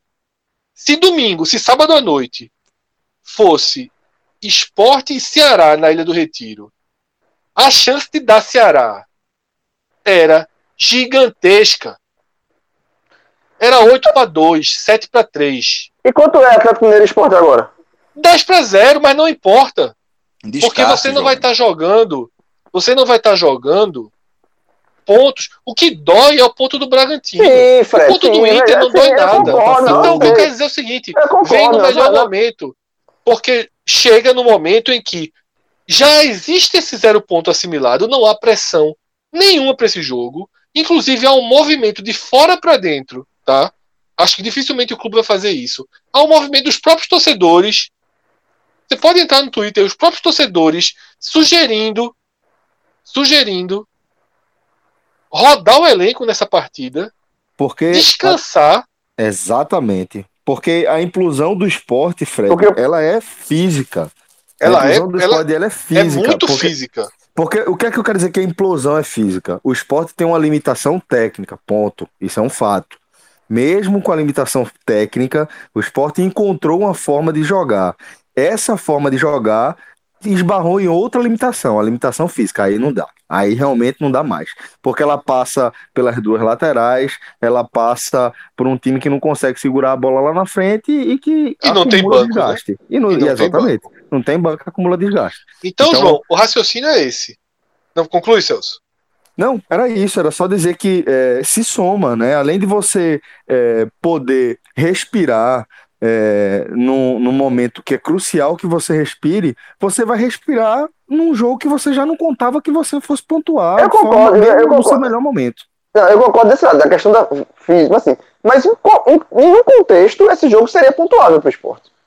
Então, é a melhor Esse é o coisa ponto, do João. mundo, João. Esse é o ponto. Esse Sim. jogo agora dá ao esporte 15 dias Pra de recuperação para voltar pro Paranaense. campeonato. E como é que volta pro campeonato? E como é que volta pro campeonato? Descarta o jogo com o Atlético. Se vier um ponto, virou a chave. Acabou a sangria, é carnaval. Mas não vai, não deve vir esse ponto. É a, 9 ordem, para se for, 1. a ordem, se fosse invertida, seria muito pior. Se fosse o Atlético Paranaense agora. pior. Sim, muito concordo, concordo. Ia, ia, ia, ia ser Ah, quase detalhe, detalhe, a, a lógica, a- a- ainda mais assim, veja. O Sport tem, entre aspas, a folga de ter uma semana inteira, né? E agora vai ser, veja só. Exatamente. Esse, Agora esse é o meu duas. ponto do argumento. É onde eu quero chegar. O esporte ele tem uma semana, que deu uma folga, inclusive, já agora, e vai E se preparar. é, vai se preparar. Não, tem 13, João. Porque É. você é zigoto, não deixa o cara concluir a frase. o esporte ele vai se preparar agora, primeiro, para recuperar jogadores visando dia 15. Ou, desculpa, visando 15 dias o jogo contra o Atlético Paranaense. E esse jogo contra o Atlético Paranaense, ele abre uma sequência em que o esporte vai fazer um voo em um mês. Esse voo é para Fortaleza, para enfrentar o Ceará. O esporte enfrenta Atlético Paranaense, Ceará, Vasco e Atlético Goianiense. Só um fora, que é o Ceará em Fortaleza. Ou seja, você vai ter um mês jogando só nos finais de semana e fazendo um voo de uma hora. Dois, no caso, porque vai e volta. Fazendo dois voos de uma hora. Você vai ter esse elenco um mês no Recife para recuperar. Nesse caso aí, Fred, sinceramente, eu não pouparia pro jogo com o Atlético Mineiro, não. Não, Hum, é por isso que eu falei, é de fora para dentro. O clube não, não deve pontuar. Não, não tem. Ou, o desculpa, o clube não deve poupar. Se o jogo fosse quarta-feira agora, poupa. Aí não tem, aí não tem porquê. Aí concordo. Aí, veja, é um jogo perdido e você poupa. o- Isso, não, não, o, o clube não vai poupar, não, João. O clube não, Não, vai poupar, sei, não. É de sei. fora para dentro. É. Eu sei. A lógica, assim, isso acontece. Vários clubes já fizeram isso. Se tivesse um jogo quarta-feira, um jogo, entre aspas, dado como perdido, você poupa. Mas o jogo é só no sábado, à noite. E depois você vai ter um tempão para outro jogo, e depois um tempão para o esporte começa a ter jogos passados. Então, velho, 13. assim. é. É, então, então vai ter, o esporte vai com quem tem, tem força máxima. Até porque se você, quem não jogar nesse jogo contra o Atlético Mineiro, vai passar um tempão sem, sem atuar. E aí você pode até perder o ritmo. Não, é o caso Não, de Marcão, né? Marcão, Maidana. É, o pessoal que tá suspenso, né? Não, tem que ir Isso. com força máxima. Tem que Maidana, máxima, no caso, forçou a suspensão, né? Pra, porque ele não poderia jogar contra Não o Atlético. jogar contra o Atlético. Mas assim, mas, mas, é, mas assim, vai com, vai com força máxima e tenta fazer o que. Não, jogar o time vai, o time vai. É o que eu falei, é de fora para dentro esse movimento. É, três volantes. você vai tenta tentar ser- um ponto e vai que vai que. Né? Vai Vai, que- que. Vai, tenta, vai, faz o, o venturismo raiz, três volantes. E aí, se me levar 2, 3 a 0, rápido, começa a tirar no meio do jogo. Né? É. Você começa a descansar no meio do jogo. É, é.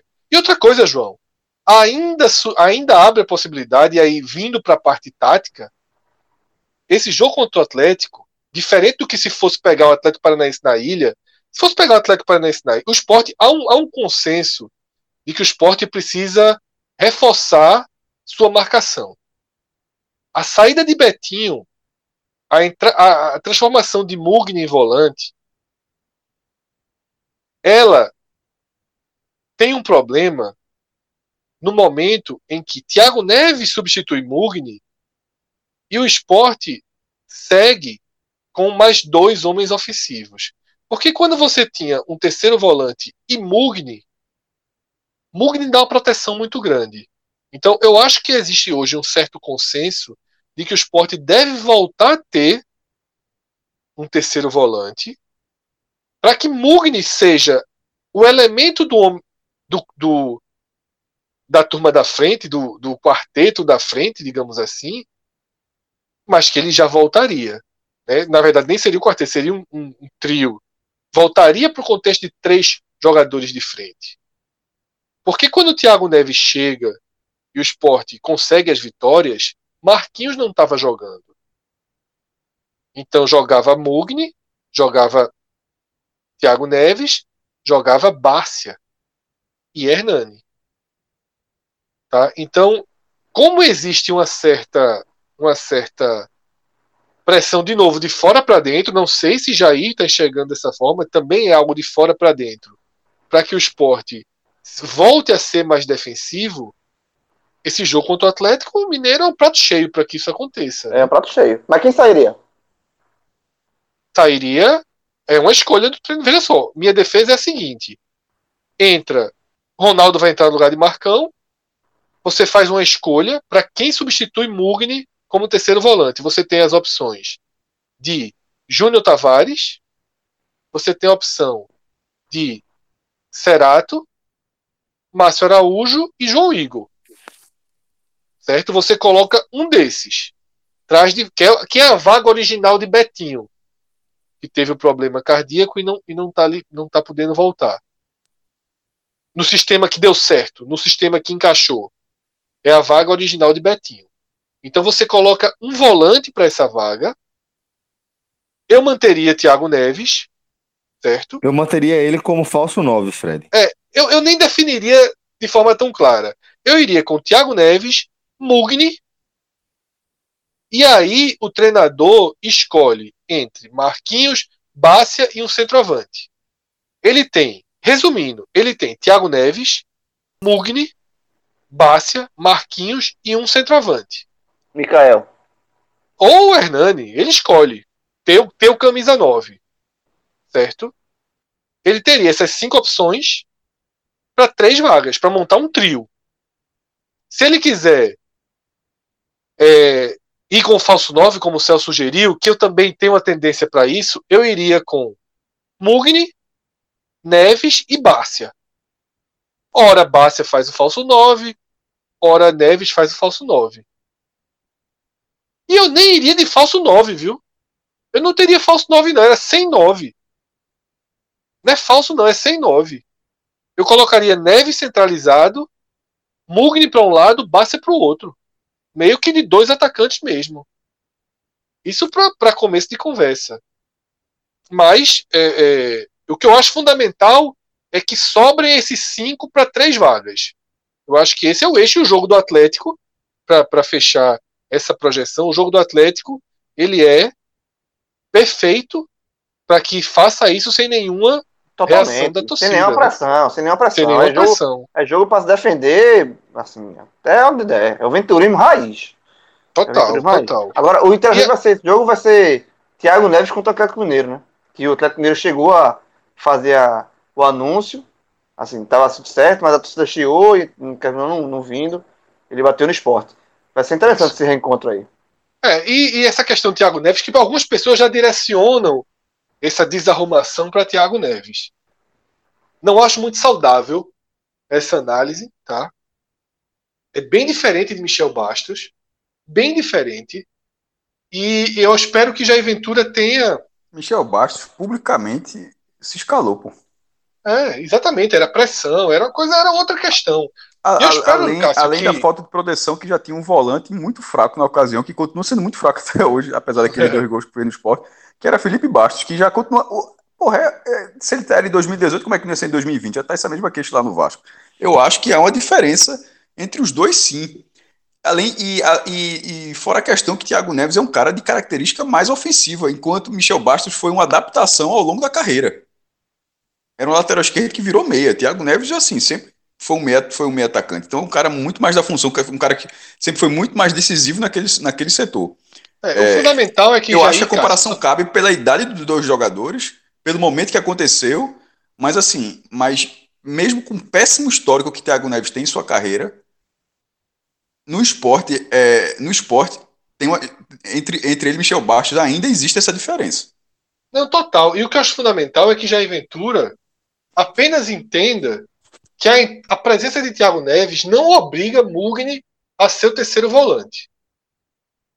Eu só acho que isso é o que precisa ser entendido. Ele tem que lembrar mais do primeiro tempo contra o Fluminense, do primeiro tempo contra o Corinthians, do que na insistência que ele vem tendo agora. Porque foi errado Claudinei, depois da Copa do Mundo, ter experimentado Michel Bastos e deixado o time mais aberto? Foi errado? Não. Não foi errado. Foi errado ter insistido 10 rodadas sem voltar atrás. Isso é que foi um absurdo. Tentar, vai que. Tenta, tô bem, tô em sexto. Vou pegar o Ceará que não ganhou de ninguém. O Ceará tinha pouquíssimos pontos quando voltou o campeonato. Tava morto. Ele tentou. Jogou até melhor que o Ceará. Não fez o gol e acabou levando o gol. Mas a história do futebol é assim que se escreve. O problema de Claudinei foi nunca ter voltado atrás. Ele foi demitido sem voltar atrás. Veio Eduardo Batista para começar a arrumar. E nem arrumou. Né? Então, é, é, é, a lição está aí. O que não pode é Jair Ventura associar associar Thiago Neves ao recuo de Mugni. Não existe jogador com cadeira cativa no time, não pode ter. Seja Thiago Neves, seja Marquinhos, seja Bácia, seja Mugni, seja Hernani. Não tem. É preciso ter inteligência. São cinco substituições. São cinco. Tá? Usa a inteligência.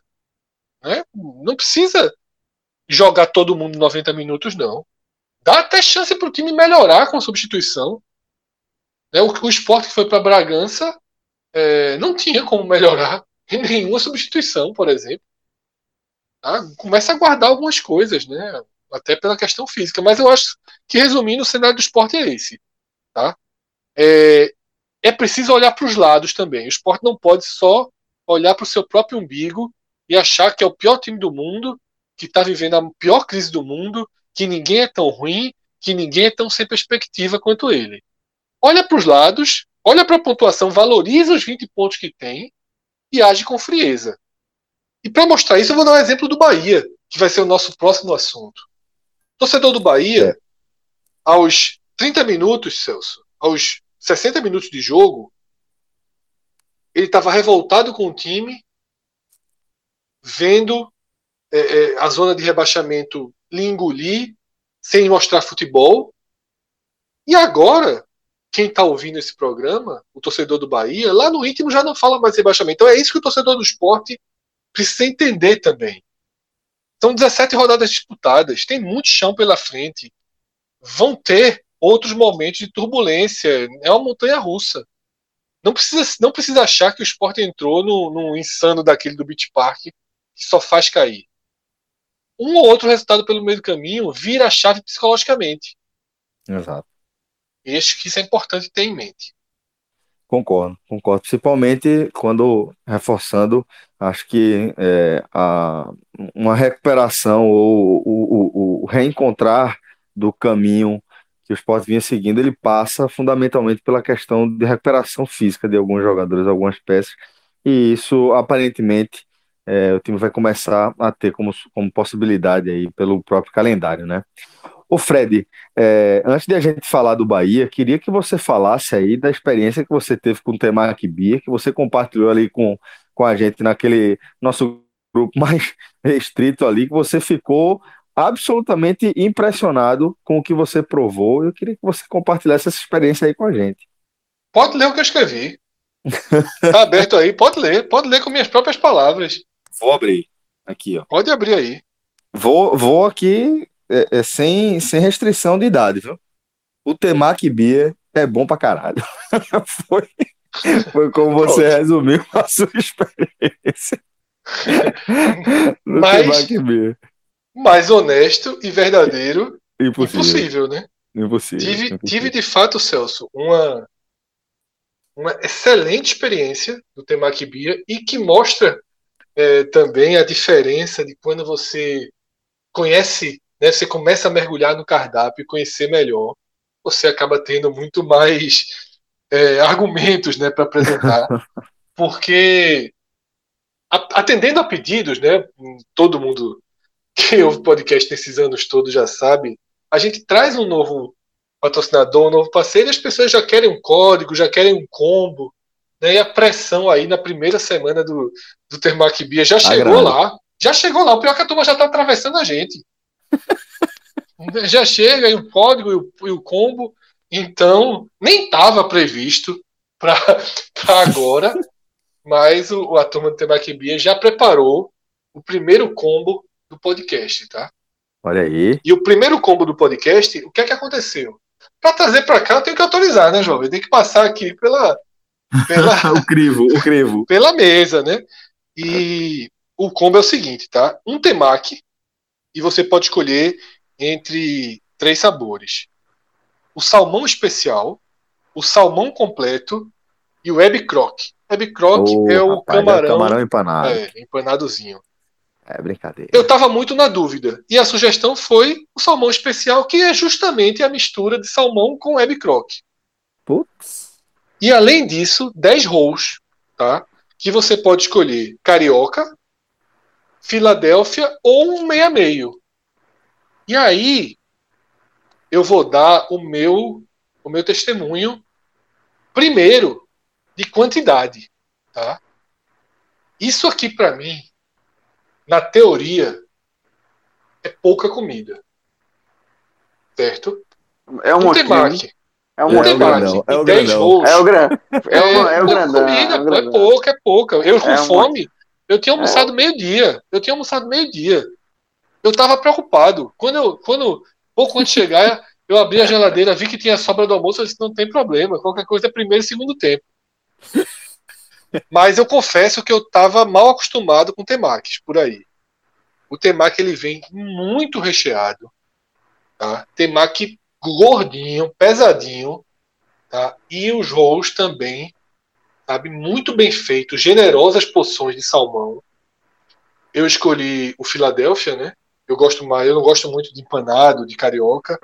Eu gosto do Croc, é uma, é uma característica, a única coisa mais empanada que eu gosto dessa, dessa linha de japonês. Então, porra, tomei com a coquinha. Tô até agora, a gente tá já uma da manhã, sem fome. Realmente, eu terminei, eu disse assim, ó, não preciso do, do resto do almoço que tava, que tava guardado, né? Então, Celso, esse combo, tá? Por um preço extremamente competitivo, bem atraente. E a minha resposta, se você leu a, a minha resposta para o grupo, o meu retorno para o pessoal do Temaki Bia foi o seguinte: Não foi assim, né. Fábio? Por favor. ganhar, não, não foi assim. Ganhar um cliente, um bom cliente. Por quê? Porque eu realmente peço comida japonesa. Eu vinha pedindo outras, né, no, no meu radar.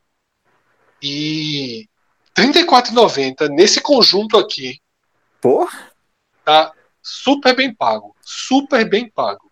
Tá? Super bem pago. É, já, já gastei mais por menos né, recentemente. e, e bem menos qualidade também, certamente. É, Celso, veja só. Tudo muito, muito, muito fresquinho, muito novinho. A primeira impressão foi a melhor possível, tá? Massa. Já tem outro combo, mas eu não vou trazer nesse programa, não. Tá? Nesse programa eu vou pouquinho, ficar um pouquinho. de pouquinho em pouquinho, né? Porque primeiro vai ter que fazer o quê? A experiência, né? Tem que manter essa regra.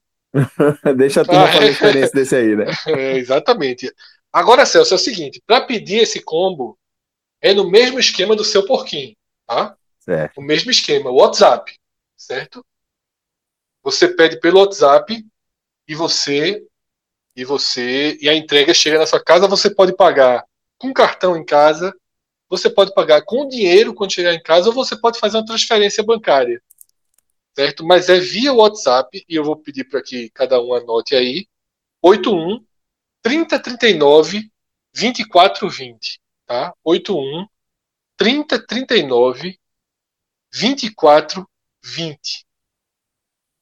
Não conversei, Celso, acabei que eu não perguntei se você chegar lá na hora e pedir se vale ou não. Mas eu vou bater no peito aqui, viu? Pela lógica vale. Pela lógica vale. Até porque senão o cara pede pelo WhatsApp, né? Chega É, na frente. Mas- se não mas- quiserem vender, o cara abre o WhatsApp e aí qual é o teu WhatsApp? Pronto, me dá essa porra aí agora. Então, por essa lógica, eu presumo que na verdade a restrição é só para os aplicativos tradicionais de entrega, né? Até iFood, justamente Uber, pra- Rappi, É né? porque detalhe, Celso, detalhe. Esse combo pro podcast não é assim, ah, eu vou adaptar um. É igual do seu porquinho. Certo? Foi criado pro podcast. E só existe pro podcast. Não tem aí outro. jovem. Exclusivo. Pensado. Não era a ideia. Repito, Celso. O Temaki B, ele preza muito pela qualidade. Tá? Preza muito pela qualidade. Não, não, não tem essa preocupação de fazer promoção, de, de saber trazer um público por um momento. Quer construir um público fiel, que vai pela qualidade. A gente conhece muito bem, Celso, um, um grande parceiro nosso, já foi patrocinador, mas continua sendo um grande parceiro, que é a Cia do Chopp, né? Eu sempre dou esse exemplo. Sim, sim. Uma referência absoluta em qualidade. Né? E não faz uma promoção para ninguém, né? Pra ninguém, pra ninguém. Não É, tem é, não, não, filosofia da casa, né? total, total. E se é pra É, fazer, é. dá logo a comida, que é o dia que tem o ragu. Mas quando Quando é para cobrar, vai cobrar pelos ingredientes é, selecionados, né, para fazer o, o- aquele cardápio com aquela qualidade. E é E o a temaki- filosofia que e o o temaki bia também é a mesma filosofia, Celso. É qualidade total. Qualidade é. total. Mas a gente tá vendo aqui, nesse, nesse combo já, um preço muito bom. E eu já entrei no iFood né, para ver os outros preços, para ver todo o cardápio. E é bem competitivo. Tá? Bem competitivo. Vale a pena conhecer. Tem um tal aí do cunhado Festival é da Ostra que fã tá vendo. de- Meu cunhado é muito fã, muito fã mesmo de, de é, temaki, de sushi, de sashimi. E é, ele tava perguntando, velho, e aí, cadê esse, esse código aí? Cadê esse combo do, do Temaki B? Então já fica aí o recado pra ele. Fiquei devendo a resposta pelo WhatsApp, mas já tô dando a Nossa. resposta aqui no programa. Já vou, já vou, já vamos disparar aí também nas redes sociais aí ao longo dessa semana. Pronto, show de bola. E ó, se você quiser também seguir a turma do Temaki Beer no Instagram, é o tem.macbeer de cerveja tudo junto. Mac Beer, tá? Tem.macbeer lá no Instagram para você ter todas as informações que você precisa. Agora, É. 1h40 da manhã já podia ter outra aqui também, não Eu- vamos mentir. Não precisava ter, não precisava ter os 10 rolls, não, mas outro maquizinho agora Tá valendo, né? tava demais. Uma Alô, coquinha Temaki gelada que ainda tem. A coquinha gelada que ainda tem. Pelo amor de Deus.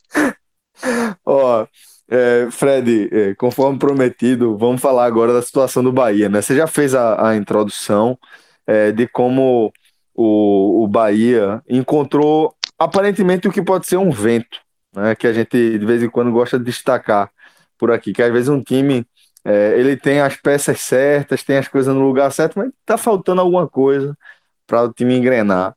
É, e a forma como, como se deu a vitória do Bahia é, sobre o Atlético Mineiro acaba sendo um, um indício de que o, o Bahia pode ter encontrado esse vento aí, inclusive pela recuperação de um jogador é, que foi fundamental nos melhores momentos desse Bahia, né? Celso, veja só. Ainda que o vento não venha, certo? Vamos supor que foi só um sopro. E não se converte no vento ou na ventania que dá, dá a entender que pode acontecer, concordo. Mas veja a importância desse sopro, tá? Se o jogo segue o rumo desenhado no primeiro tempo, que poderia ter ido para o vestiário 2 a 0 3 a 0 Atlético sem problema, ou no retorno do segundo tempo, o Atlético Mineiro perde dois, três gols dentro da área. Tá? Se o, o curso no, normal da partida se mantém, o Bahia estaria hoje na zona de rebaixamento e ficaria na zona de rebaixamento por mais 15 dias. Ah, não ia ter jogo contra o Fortaleza, ia ficar em aberto. Meu amigo, a pressão não conta isso não. O Bahia passaria 15 dias na zona de rebaixamento, talvez sendo ultrapassado por Curitiba, por por Bragantino, com o risco de ser ultrapassado, de virar vice-lanterna. Afinal, ele, os outros teriam né, um jogo a mais para fazer. Veja a crise que seria. Veja a situação que Mano Menezes estaria. O elenco, a pressão, Gilberto continuaria contestado. Veja a importância do resultado. A importância da virada, sabe? E como eu falei quando eu estava ainda finalizando o comentário do esporte, o Bahia ainda é um time da zona vermelha da classificação ainda é um time que vai virar o turno dentro do contexto de fugir do rebaixamento. E eu não sei, e eu não sei se o Bahia fará um campeonato acima. Eu não sei se o Bahia vai brigar pela primeira página. É possível que sim, mas eu não posso cravar isso. Esse jogo não me dá essa essa certeza. O jogo passado contra o Goiás mesmo já tinha dado o, o, Bahia, o Bahia tinha dado um jogo que com esse, obviamente, o Atlético Mineiro é mais time. Mas a vitória em cima do Vasco 3 a 0 depois daquele jogo, pelo futebol que replicou, aquele jogo também tinha potencial de ser jogo de virada de chave e não veio essa virada de chave. Isso. Eu veio o jogo, o jogo, é. o jogo contra o Fluminense, muito ruim, e o jogo contra o Goiás, muito ruim. Aí agora João. veio o jogo contra o Atlético Mineiro. É, eu até conversei, João, um pouco com o Cássio sobre isso é, eu, não, eu não consigo ainda projetar a virada de chave por, por conta do roteiro do jogo. Veja só, nenhum time, nenhum time do campeonato vai marcar do jeito que o Atlético estava marcando, tendo a vantagem. Porque o Atlético deu uma diminuída, mas o, os gols do Bahia, eles saem de jogadas. É, é, um, gol foi, um gol foi dado, né? O segundo, né? É, um gol foi dado, mas. Mérito total antes, do Gilberto, mas o gol foi dado. Isso, mas antes disso mesmo, a, a bola que gera falta é partindo no mano a mano.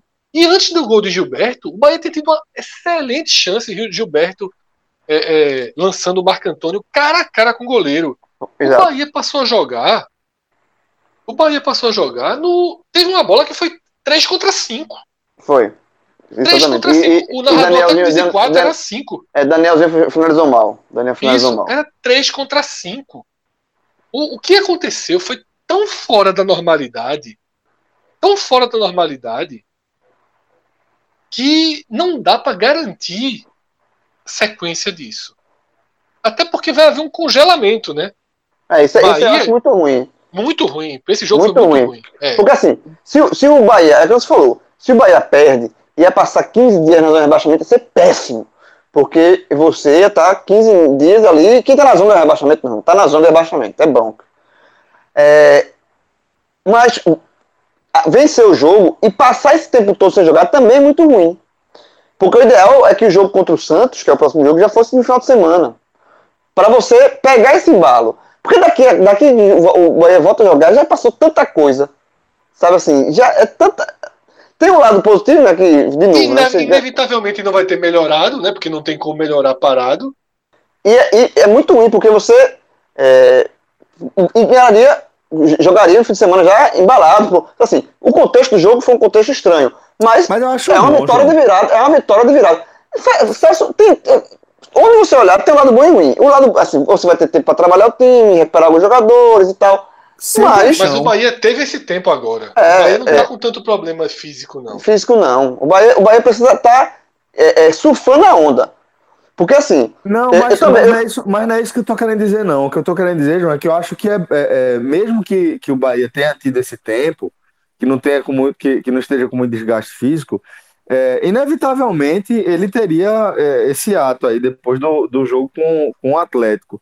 E eu acho que é, você poder descansar ou tentar evoluir sem a pressão, eu acho que permite que Mano, inclusive, teste possibilidades diferentes para o próximo jogo, independentemente de ser na, no aproveitamento do êxito, feito você falou. É. Um jogo no meio de semana e outro no fim de semana. Dá para você respirar. Ó, e aí, galera, viram? A gente conseguiu aplicar. Bora fazer isso aqui agora. É, tá, um é, tempo é, é você treinar, para você aprimorar, vazio, entendeu? É, é olhar é. o copo meio cheio ou meio vazio. Você tá olhando meio cheio, eu tô olhando meio vazio. Mas assim, é, voltando à questão da virada de chave, o jogo, o contexto do jogo, por mais estranho que seja, foi um jogo virado em cima do, do líder do campeonato. Então é um contexto muito positivo.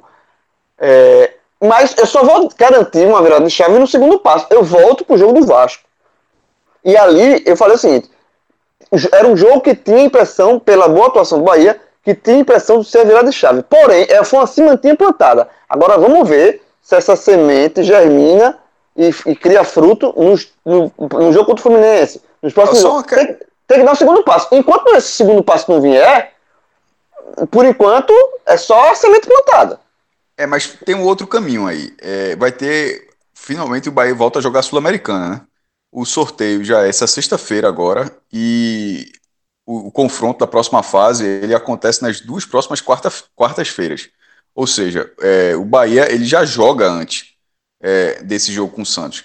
É uma outra frente, pode ser uma outra escalação, até porque com, pela situação da tabela, mano, pode chegar a competição, a competição completamente diferente, embora a caminhada na Sul-Americana seja um objetivo do Bahia. E financeiramente o Bahia não pode menosprezar de forma alguma, porque é, com as cotas que a Sul-Americana oferece, pagando em dólar, e num um meio sem qualquer perspectiva de receita, a Sul-Americana pode ser uma, uma, uma, pequena mina de ouro para o Bahia nas próximas fases. Então não, não consigo enxergar, menosprezar, é, menosprezar o que poderia acontecer por causa da tabela. Mas o ritmo de jogo pode vir, querendo ou não, nesse, né, nessa frente paralela que estava muito tempo adormecida. O jogo da primeira fase faz muito tempo, meu amigo. Parece que foi até ano passado já.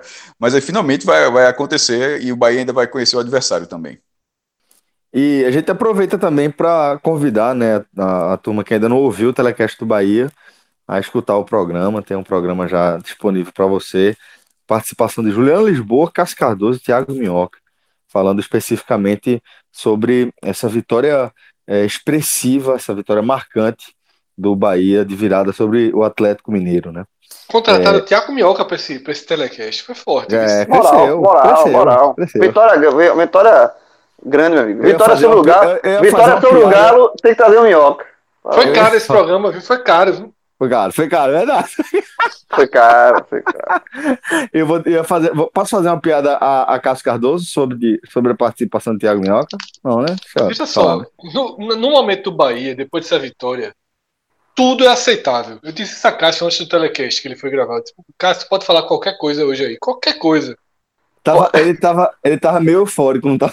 A turma, tava nada? A, a turma quando tá eufórica, a turma quando tá eufórica, a turma sai cada um. Chamaram Mercedes, chamaram o Santa Cruz de Mercedes, mano. É, ainda foi, foi. Mercedes. Não é qualquer Mercedes, não. É Mercedes da Mercedes Fórmula 1 de 2020, Mercedes de Hamilton. De Hamilton, chamado de Hamilton. E o Ceará vem aí nessa 13 terceira posição, né, fechando esse recorte eh, positivo dos representantes do Nordeste, tem 19 pontos, os mesmos 19 pontos do Bahia, um jogo a menos, tem 39,6% dos pontos aproveitados. É, como é que vocês enxergam aí esse momento da equipe do Ceará e a projeção que vocês fazem para o restante da caminhada? Celso, eu diria que o Ceará ele está a um passo da virada de chave, mas ele não consegue dar esse passo. É um time, por exemplo, que joga um futebol melhor do que o do Bahia. E joga esse futebol melhor que o do Bahia, e melhor que o do esporte, obviamente, mais vezes. Esse futebol aparece mais vezes. No entanto, parece ter sempre um, um imã tá prendendo um pouco a evolução do Ceará. Essa semana ele teve um resultado contra o Fluminense em que entrou rápido no jogo, né? Levou 1 a 0, mas corrigiu, passou a jogar melhor que o Fluminense, virou o jogo, teve chance de matar a partida como o Bahia matou o Atlético Mineiro, não fez e acabou sentenciado. Muito parecido com o que aconteceu no Castelão contra o Goiás. Então, assim, o Ceará, ele tem variações, ele tem jogadores com ótimo poder de definição, tem os três melhores jogadores do Nordeste. Vinha com um problema, vem, na verdade, com um problema grave na, na posição de centroavante, porque Sobis não jogou bem em nenhum momento da temporada nessa posição, e Kleber, que foi o grande achado, teve uma oscilação negativa, perdeu a posição, e aí é mais difícil. Sem estar tá jogando com frequência, sem estar tá entrando titular, perdeu posição, perdeu confiança. Não sei se Kleber ainda nessa temporada vai voltar a ser aquele Kleber que a gente viu. Pode ser que sim. Mas o Ceará foi no mercado, era muito necessário a saída ao mercado. Primeiro conseguiu se livrar de algumas peças, foi ao mercado e trouxe Felipe Viseu, né? Baita, boa, baita contratação. É. Eu não, eu não consigo cravar o baita, não. Eu mas acho. eu acho uma boa contratação, certo? Sim, eu é assim, queria. Assim, a contratação que a gente fala baita é antes da contratação. Pode dar tudo errado aí, mas de antemão, de antemão, ah, eu acho uma baita contratação. Se vai é. dar certo ou não, aí, aí pode confirmar o baita ou não, mas assim, Pra, pra, falando agora, de agora, sim. Viseu, ele, ele, ele foi, ele passou, né, pela... Eu achei, achei investida no mercado muito boa. Não, eu achei Uma, boa também, eu achei boa, eu não, só não achei, acho assim. Eu sei, eu achei muito boa. Que é que assim, não dá certo para não sei como fala, engenheiro de obra pronta, até que o João falou, usou outra vez, pode não dar certo, beleza. Mas eu, eu achei que do que tinha no mercado, da condição financeira que o Ceará se propôs, eu, eu, eu, achei, eu achei que foi muito boa, não boa, deixando bem claro. Achei é. assim que é, encaixaria em, em, muitos times.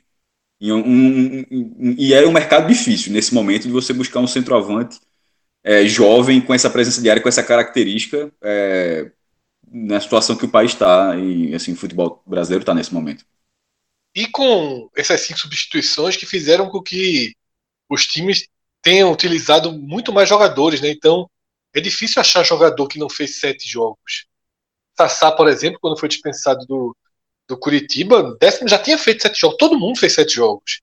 É muito difícil encontrar um atacante na Série A que você possa trazer, aquele cara que está ali na reserva. Eu achei muito boa é, a visão do Ceará. Dentro desse contexto, eu concordo. Tá? Inclusive, surgiu lá no grupo, eu não confesso que eu não li matérias sobre, o valor de 250 mil. Se o valor foi mesmo 250 mil, eu começo a achar, eu até concordo mais com muito boa. Porque 250 mil eu acho bem pagável. Eu acho um valor bom, né? Considerando que. Eu acho que o contrato dele é só até o meio do ano, né? Eu acho que para o Ceará, que está com as finanças completamente equilibradas, eu acho que é válido. Viseu, ele passou pela mira do esporte e do Bahia. Ele foi oferecido aos dois clubes. Né? Ele foi oferecido ao esporte pelo mesmo grupo que trouxe Thiago Neves. Foi até simultâneo, né? O esporte fechou com Thiago Neves e já começou a surgir a especulação de Viseu. O esporte não tinha a menor condição financeira de trazê-lo. E o Bahia é, ficou pelo meio do caminho também a negociação. Para o Bahia tem uma diferença. Eu até citei isso na conversa no grupo. Para o Ceará, você traz Viseu e você está ganhando o centroavante que você não tem e não está é, perdendo, entre aspas, nada com essa contratação. No Bahia, se Viseu tivesse chegado e, e, e Gilberto não tivesse feito a partida que fez hoje, né, num cenário que já reverte um pouco sua situação, o Bahia estaria pagando 250 Viseu e encostando 300 com Gilberto. É, Gilberto ia ficar numa situação muito difícil. Gilberto foi preterido a Saldanha né, na, no, no pré-julgo. Acho que caberia muito bem no Bahia e no esporte, Viseu, muito bem. E, obviamente, também no Ceará, porque também precisa de centroavante. E aí eu volto para o ponto que eu estava. É um time que está pronto para virar a chave. Pronto. Mas não colhe os resultados. Tem uma reta final de turno muito boa para conseguir resultados para virar essa chave precisa aproveitar com urgência. Porque o Ceará não pode começar a se equilibrar em fios de alta tensão.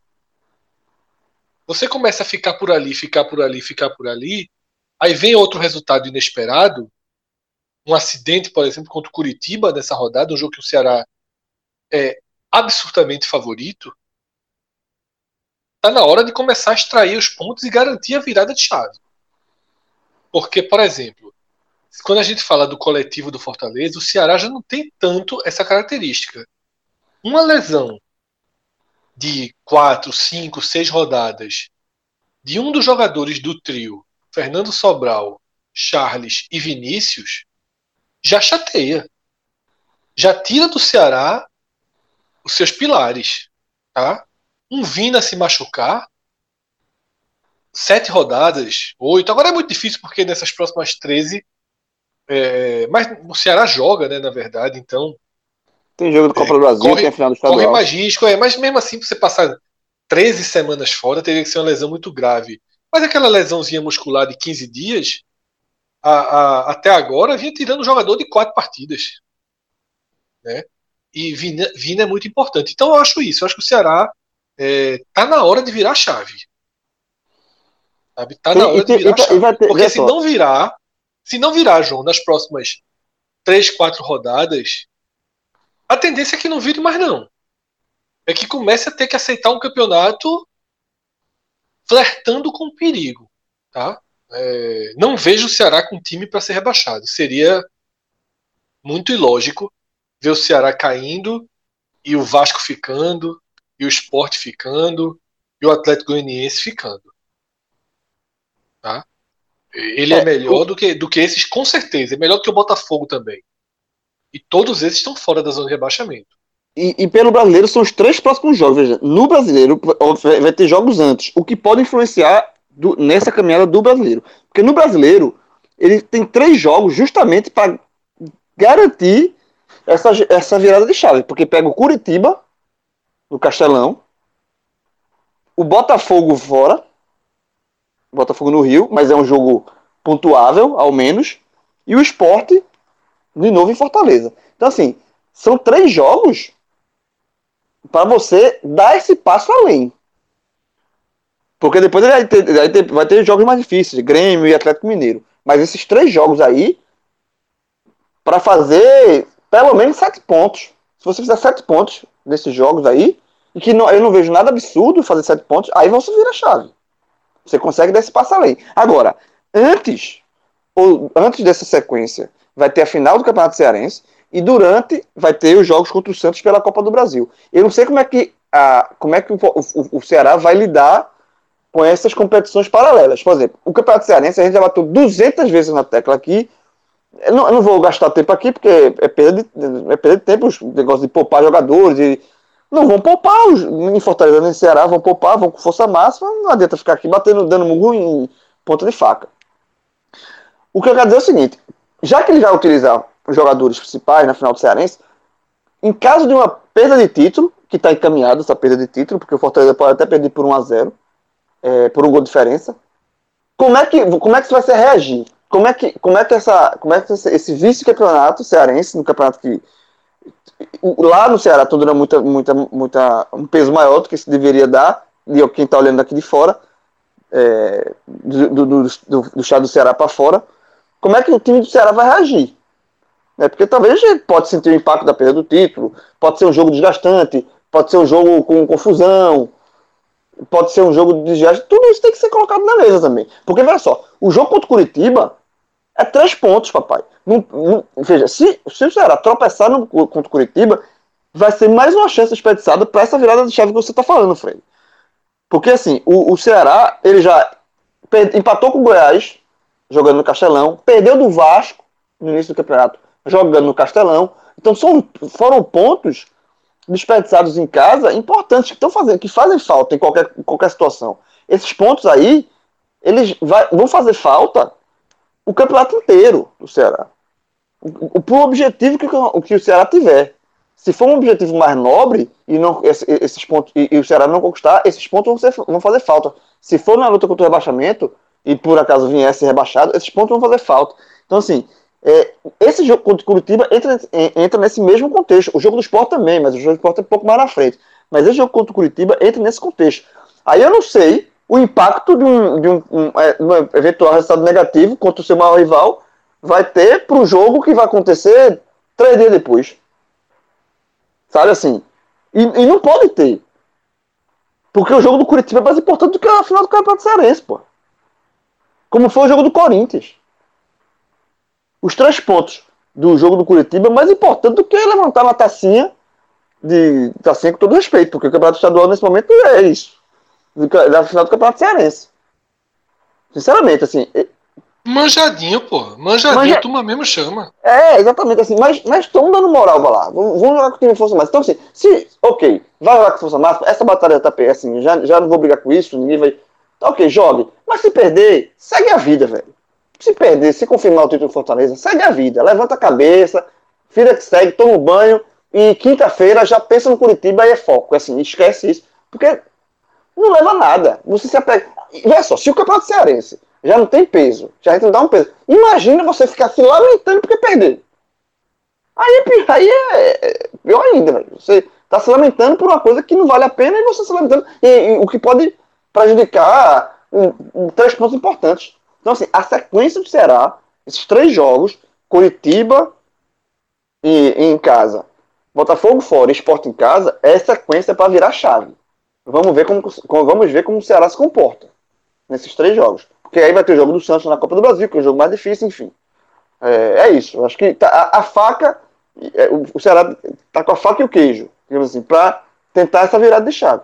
Vamos ver se, ela, se ele se aproveita, se, se ele aproveita dessa, dessa, dessa boa sequência que tem na tabela. Pois bem, senhores, então dessa forma a gente encerra mais uma edição do podcast 45 minutos. Tá uma edição especial onde a gente Faltou conseguiu... FMI, faltou FMI. Opa, então vamos atualizar o danado do FMI.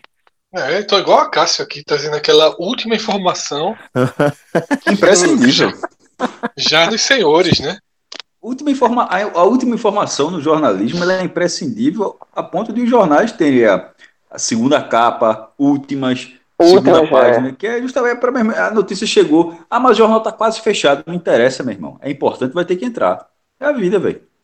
Lantão. Mesmo, mesmo quando a gente acabou de falar, pode fechar.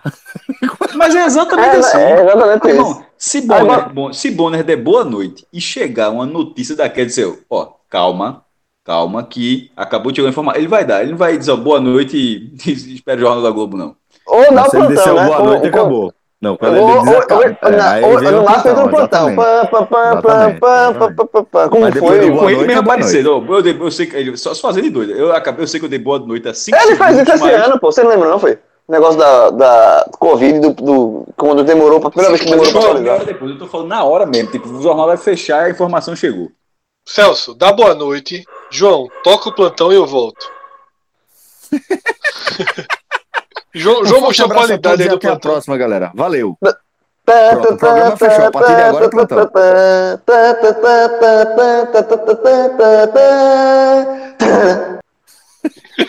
É o monstro do jingle, pô. É o monstro do jingle. Ah, Fred, Fred, Fred, sem forçar. Peraí, veja só, peraí, peraí. É óbvio. Esse aí é todo óbvio. mundo sabe. Não, não, não. É, eu sei que você então, então não venha forçar, não. Assim, João não, é o monstro do jingle. Mas não, querer peraí, crescer peraí. Com, com plantão é foda. Mas foi perfeito, porra. Eu não teria essa qualidade. Veja só, veja faz, só, aí, não, não. faz aí, não, faz aí, fazer porque você, você sabe o motivo que eu vou fazer. você sabe o motivo que eu vou fazer. Tu fazer esse assim, pano final. Mas, esse pano final foi foda, pô. Veja, qualquer cara, como irmão, qualquer pessoa sabe fazer o plantão da Globo. Pela, pelo pô, amor de Deus. Eu imagino o cara, o cara que fez o plantão, o cara que criou o plantão. o tema da vitória. Se ah, esse jogo cantar o tema da vitória, vai falar, porra, João sabe cantar o tema não, da vitória. Não, não, cara, se o, cara, o cara que fez o plantão, o cara que criou o plantão, Aí o cara botou no piano. Aí o cara chamou assim, meu irmão, eu criei um negócio do caralho. O que é? Vê quando, quando a Globo tiver não sei, alguma coisa de última hora, vai ter essa, essa, essa aqui, ó. Tá, tá, tá. Meu irmão, é um gênio, porra. Detalhe. Só espera. É, só, só, só espera céu, né? Quando tem o tanto. É só, ih, fudeu. É, deu merda. Não tem, sabe que, tem, mas tem erros também, viu? Aproveitando, tem erros também. A musiquinha do gol atual, meu amigo, tem que mudar. Que negócio sem graça é, a Globo, ela botou a musiquinha da hora do gol. É, era o hino, antigamente era o hino. Antigamente era o hino, né, dos clubes. É, mas eu já soube que tem que dar problema, meu amigo. Direitos. A pessoa toda vez ficar tocando música dos outros. É caro, né? É, cara, é melhor fazer uma coisa original. Então faz. Agora... que a Fox. A Fox lança ah, logo o, o, da, o da Fox tá ratado. O da Fox tá O da Fox é, é bom. É. Que é Agora, da América. Mas o da Globo essa conversa me lembrou um dos maiores, uma das maiores pérolas do, do Orkut, que foi no grupo do ACDC no Brasil. Meu irmão, vocês já viram esse diálogo? É o maior diálogo, um dos maiores diálogos da língua Não. portuguesa. Um cara que a turma escondeu o nome, ele entra no grupo. O cara entrou no grupo do. do ACDC, né? E o nome do título é. Ele cria. Eu tenho uma puta de uma dúvida. Aí o cara entra. Como é o nome dessa música aqui? Eu vou cantar o ritmozinho pra vocês. Aí o cara escreve assim: Tan, tis, tan, tan, tan, tis, tan, tan, tan, pirurirurilo. E aí, galera, qual é o nome da música? Aí o cara, dois minutos depois embaixo, Back in Black. Meu amigo, o cara de baixo foi um monstro, porra. Um monstro. O cara lê isso e responde Back in Black. E era. E era. E depois tudo faz sentido. Você vê que a descrição do cara fica gigantesca. Sim, mas Fred, mas qual é o plantão, porra? Não foi pra falar isso, não. Não, FMI, né? FMI que tem Sim. faltado. Por favor. Plantão. FMI é plantão. plantão. FMI é plantão. É... Tava, como o Minhoca é quem está atualizando, ele faz o FMI inteiro, tá? Não só dos clubes do nosso contexto, eu vou seguir a linha dele. Flamengo e Inter tem 10 pontos, tá? Ambos com 8 jogos em casa e 9 fora. Isso aí, então, é outro campeonato. Isso aí, meu irmão. Nem, não me pertence, não nos pertence. Não, 10 pontos a gente nunca viu no nosso nunca. Vi. Não, nunca viu. Atlético Mineiro, 7 pontos, tá? 8 e 8. São Paulo, 3 pontos, 8 e 7. É o primeiro até aqui com mais jogos em casa. Mas Veja só, o primeiro lugar, desculpa, passou batido que até falou. Flamengo e Inter. Flamengo Inter. Detalhe, detalhe o Atlético Mineiro estava a 10 também, né? Tava vencendo o. Irmão, o Atlético o Mineiro tem mais derrota que o Fortaleza, porra. É porque não empata, né? Porque não empata. Mas tem, porra. Veja só, o Fortaleza perdeu menos do que o time que era o líder até duas horas atrás. É, então vamos lá, voltando, tá? Positivo só tem quatro times: Flamengo e Inter com 10, Atlético com 7, São Paulo com 3. No zero, tá? o zero a gente chama de classificação no G6. Tá? O zero nesse momento traz Fortaleza, hoje na quinta posição do FMI. Quinta posição do FMI. Fortaleza, Santos também com zero e um jogo a mais. Então, Fortaleza e Santos tem zero. Agora a gente vai para a turma do negativo, tá? Que começa justamente na sétima posição. Fluminense, menos um. Atlético Goianiense, menos dois. Palmeiras, menos dois. Grêmio, menos três. Vasco, menos três. Esporte, menos quatro. Ceará, menos cinco. E aí, a gente tem um quádruplo empate com menos 8. Bahia, Botafogo, Curitiba e Red Bull Bragantino. O Atlético Paranaense tem menos 11, certo? Tem nove jogos quem em casa quem, e sete fora. Quem diria? É o time que tem a maior Não, proporção. Exatamente, porque tem nove em casa e sete fora. Quem diria, né? Assim, quem diria, né? Porque é. o Atlético Paranaense foi muito forte jogando em casa menos 11 e o Goiás, último colocado, com menos 13. Tá? Então, dos times, fazendo aqui de novo, dos times que são no nosso contexto, Fortaleza 0, Atlético Goianiense menos 2, Vasco menos 3, Esporte menos 4, Ceará menos 5, Corinthians menos 6, Bahia, Botafogo, Curitiba e Bragantino menos 8, Furacão menos 11 e o competitivo e combativo Goiás Menos 13. E o Bahia, o Precisa muito dele mais uma vez. O que chama muita atenção é o Bahia, velho. O Bahia tem o dobro de pontos de déficit pro esporte, por exemplo. Isso. O Bahia perde, perde muito ponto. E, e tava perdendo mais, né? De novo, né? Tava perdendo. Não, é o Bahia estaria, se tivesse, não tivesse reagido, empatado com o Atlético Paranaense, menos 11. É, exatamente. né? Ele conseguiu aí conter. Celso. Tô achando. Senhores, O William Bonner já tá de pijama, jovem. Com vocês agora. o importante é estar de terno e gravata em cima. Pode estar É, até nu embaixo. Cid Moreira já tem uma lenda que ele sempre apresenta, de vez em quando apresenta de, de, de, de bermuda. Irmão, a turma, a turma acredita com o que quiser mesmo. O cara imaginar que, que o jornal mais assistido do país, o cara chegava de bermuda, só o terno e foda-se. É, meu irmão, a turma realmente acredita no que quer, velho. É, é muito difícil. Mas a história não dá, não, esse cara, A esse história cara é boa. ganhou dinheiro lendo a Bíblia. Uma Bíblia, Ele faz é. o que ele quiser. Ele, fa- ele apresenta o jornal do jeito que ele quiser. E outra coisa, foi, foi durante décadas. irmão. Durante de, Cássio, Cássio, vê só. bermuda preso ou não. Cássio, vê só, peraí. No primeiro dia que ele foi apresentar o Jornal Nacional, não foi não, mas dos anos 90, já com 40 anos de Globo, meu irmão, 40 pontos de ibope, meu irmão. Mas ninguém tá vendo não, porra. um parafuso, João, tu soltar, tá ligado? a câmera tá- baixar e o cara tá lá de, de raiva. pô. João, tu tá ligado que aquilo ali é uma redação, né, velho? Imagina, sei lá. pô, mas não é E Cid vai, mas Moreira, essa no sábado. Não, hoje, No hoje é- sábado. hoje é. Não, No mas sábado. no estúdio, mas mesmo no estúdio, pô. No sábado, sábado, pô, No todo sábado não apresentava, né? Às vezes apresentava apresentava. é o reserva, é o reserva. Ah, Mas às vezes apresentava, às vezes apresentava. Mas, meu irmão, Cid Beleza. João, fecha aí o plantão então. Boa noite. Boa noite. Boa noite. Boa noite.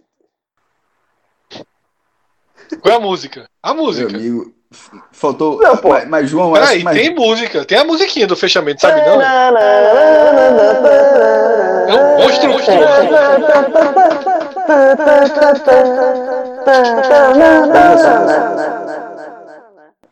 veja só, é um monstro, mas por essas duas de hoje não, porra. Eu queria ver tu. Eu queria ver tu. João, o Fred, o mais difícil Tu lembrar, é só ter Tu lembrar. Não é fácil fazer, não, porra. Eu não fazia nunca aí.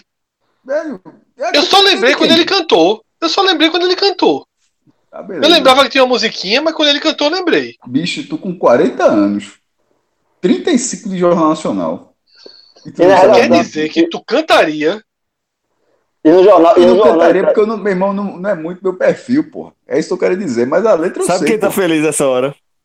de Rodrigo. Rodrigo. Feliz. Feliz pra caralho. Tá tão feliz. Boa noite, boa, boa noite. Já terminou. De novo, Largue. pra terminar. Vinhetinha pra terminar. É, Não, não, aí, não, aí, aí, Rodrigo, pra deixar tu feliz. Qual é a Pega a dupla vinheta original. do Jornal Nacional? Pega-? Sérgio Chapelin e Cid Moreira. É, Agora pra terminar, bota a vinheta original, procura aí, bota aí. Já? Aí tu vai ser um monstro. Não, não, pô, já sei. Vai pra ficar bonitinho. E pra dar mais trabalho pro Rodrigo. Vai, Rodrigo. Cata aí e termina. Vai nessa? A Globo gosta tanto desse negócio. Vai lá, bota aí a vinheta. Forte abraço e até a próxima, galera. Vou te ajudar, Rodrigo. Tchau, tchau. Tchau.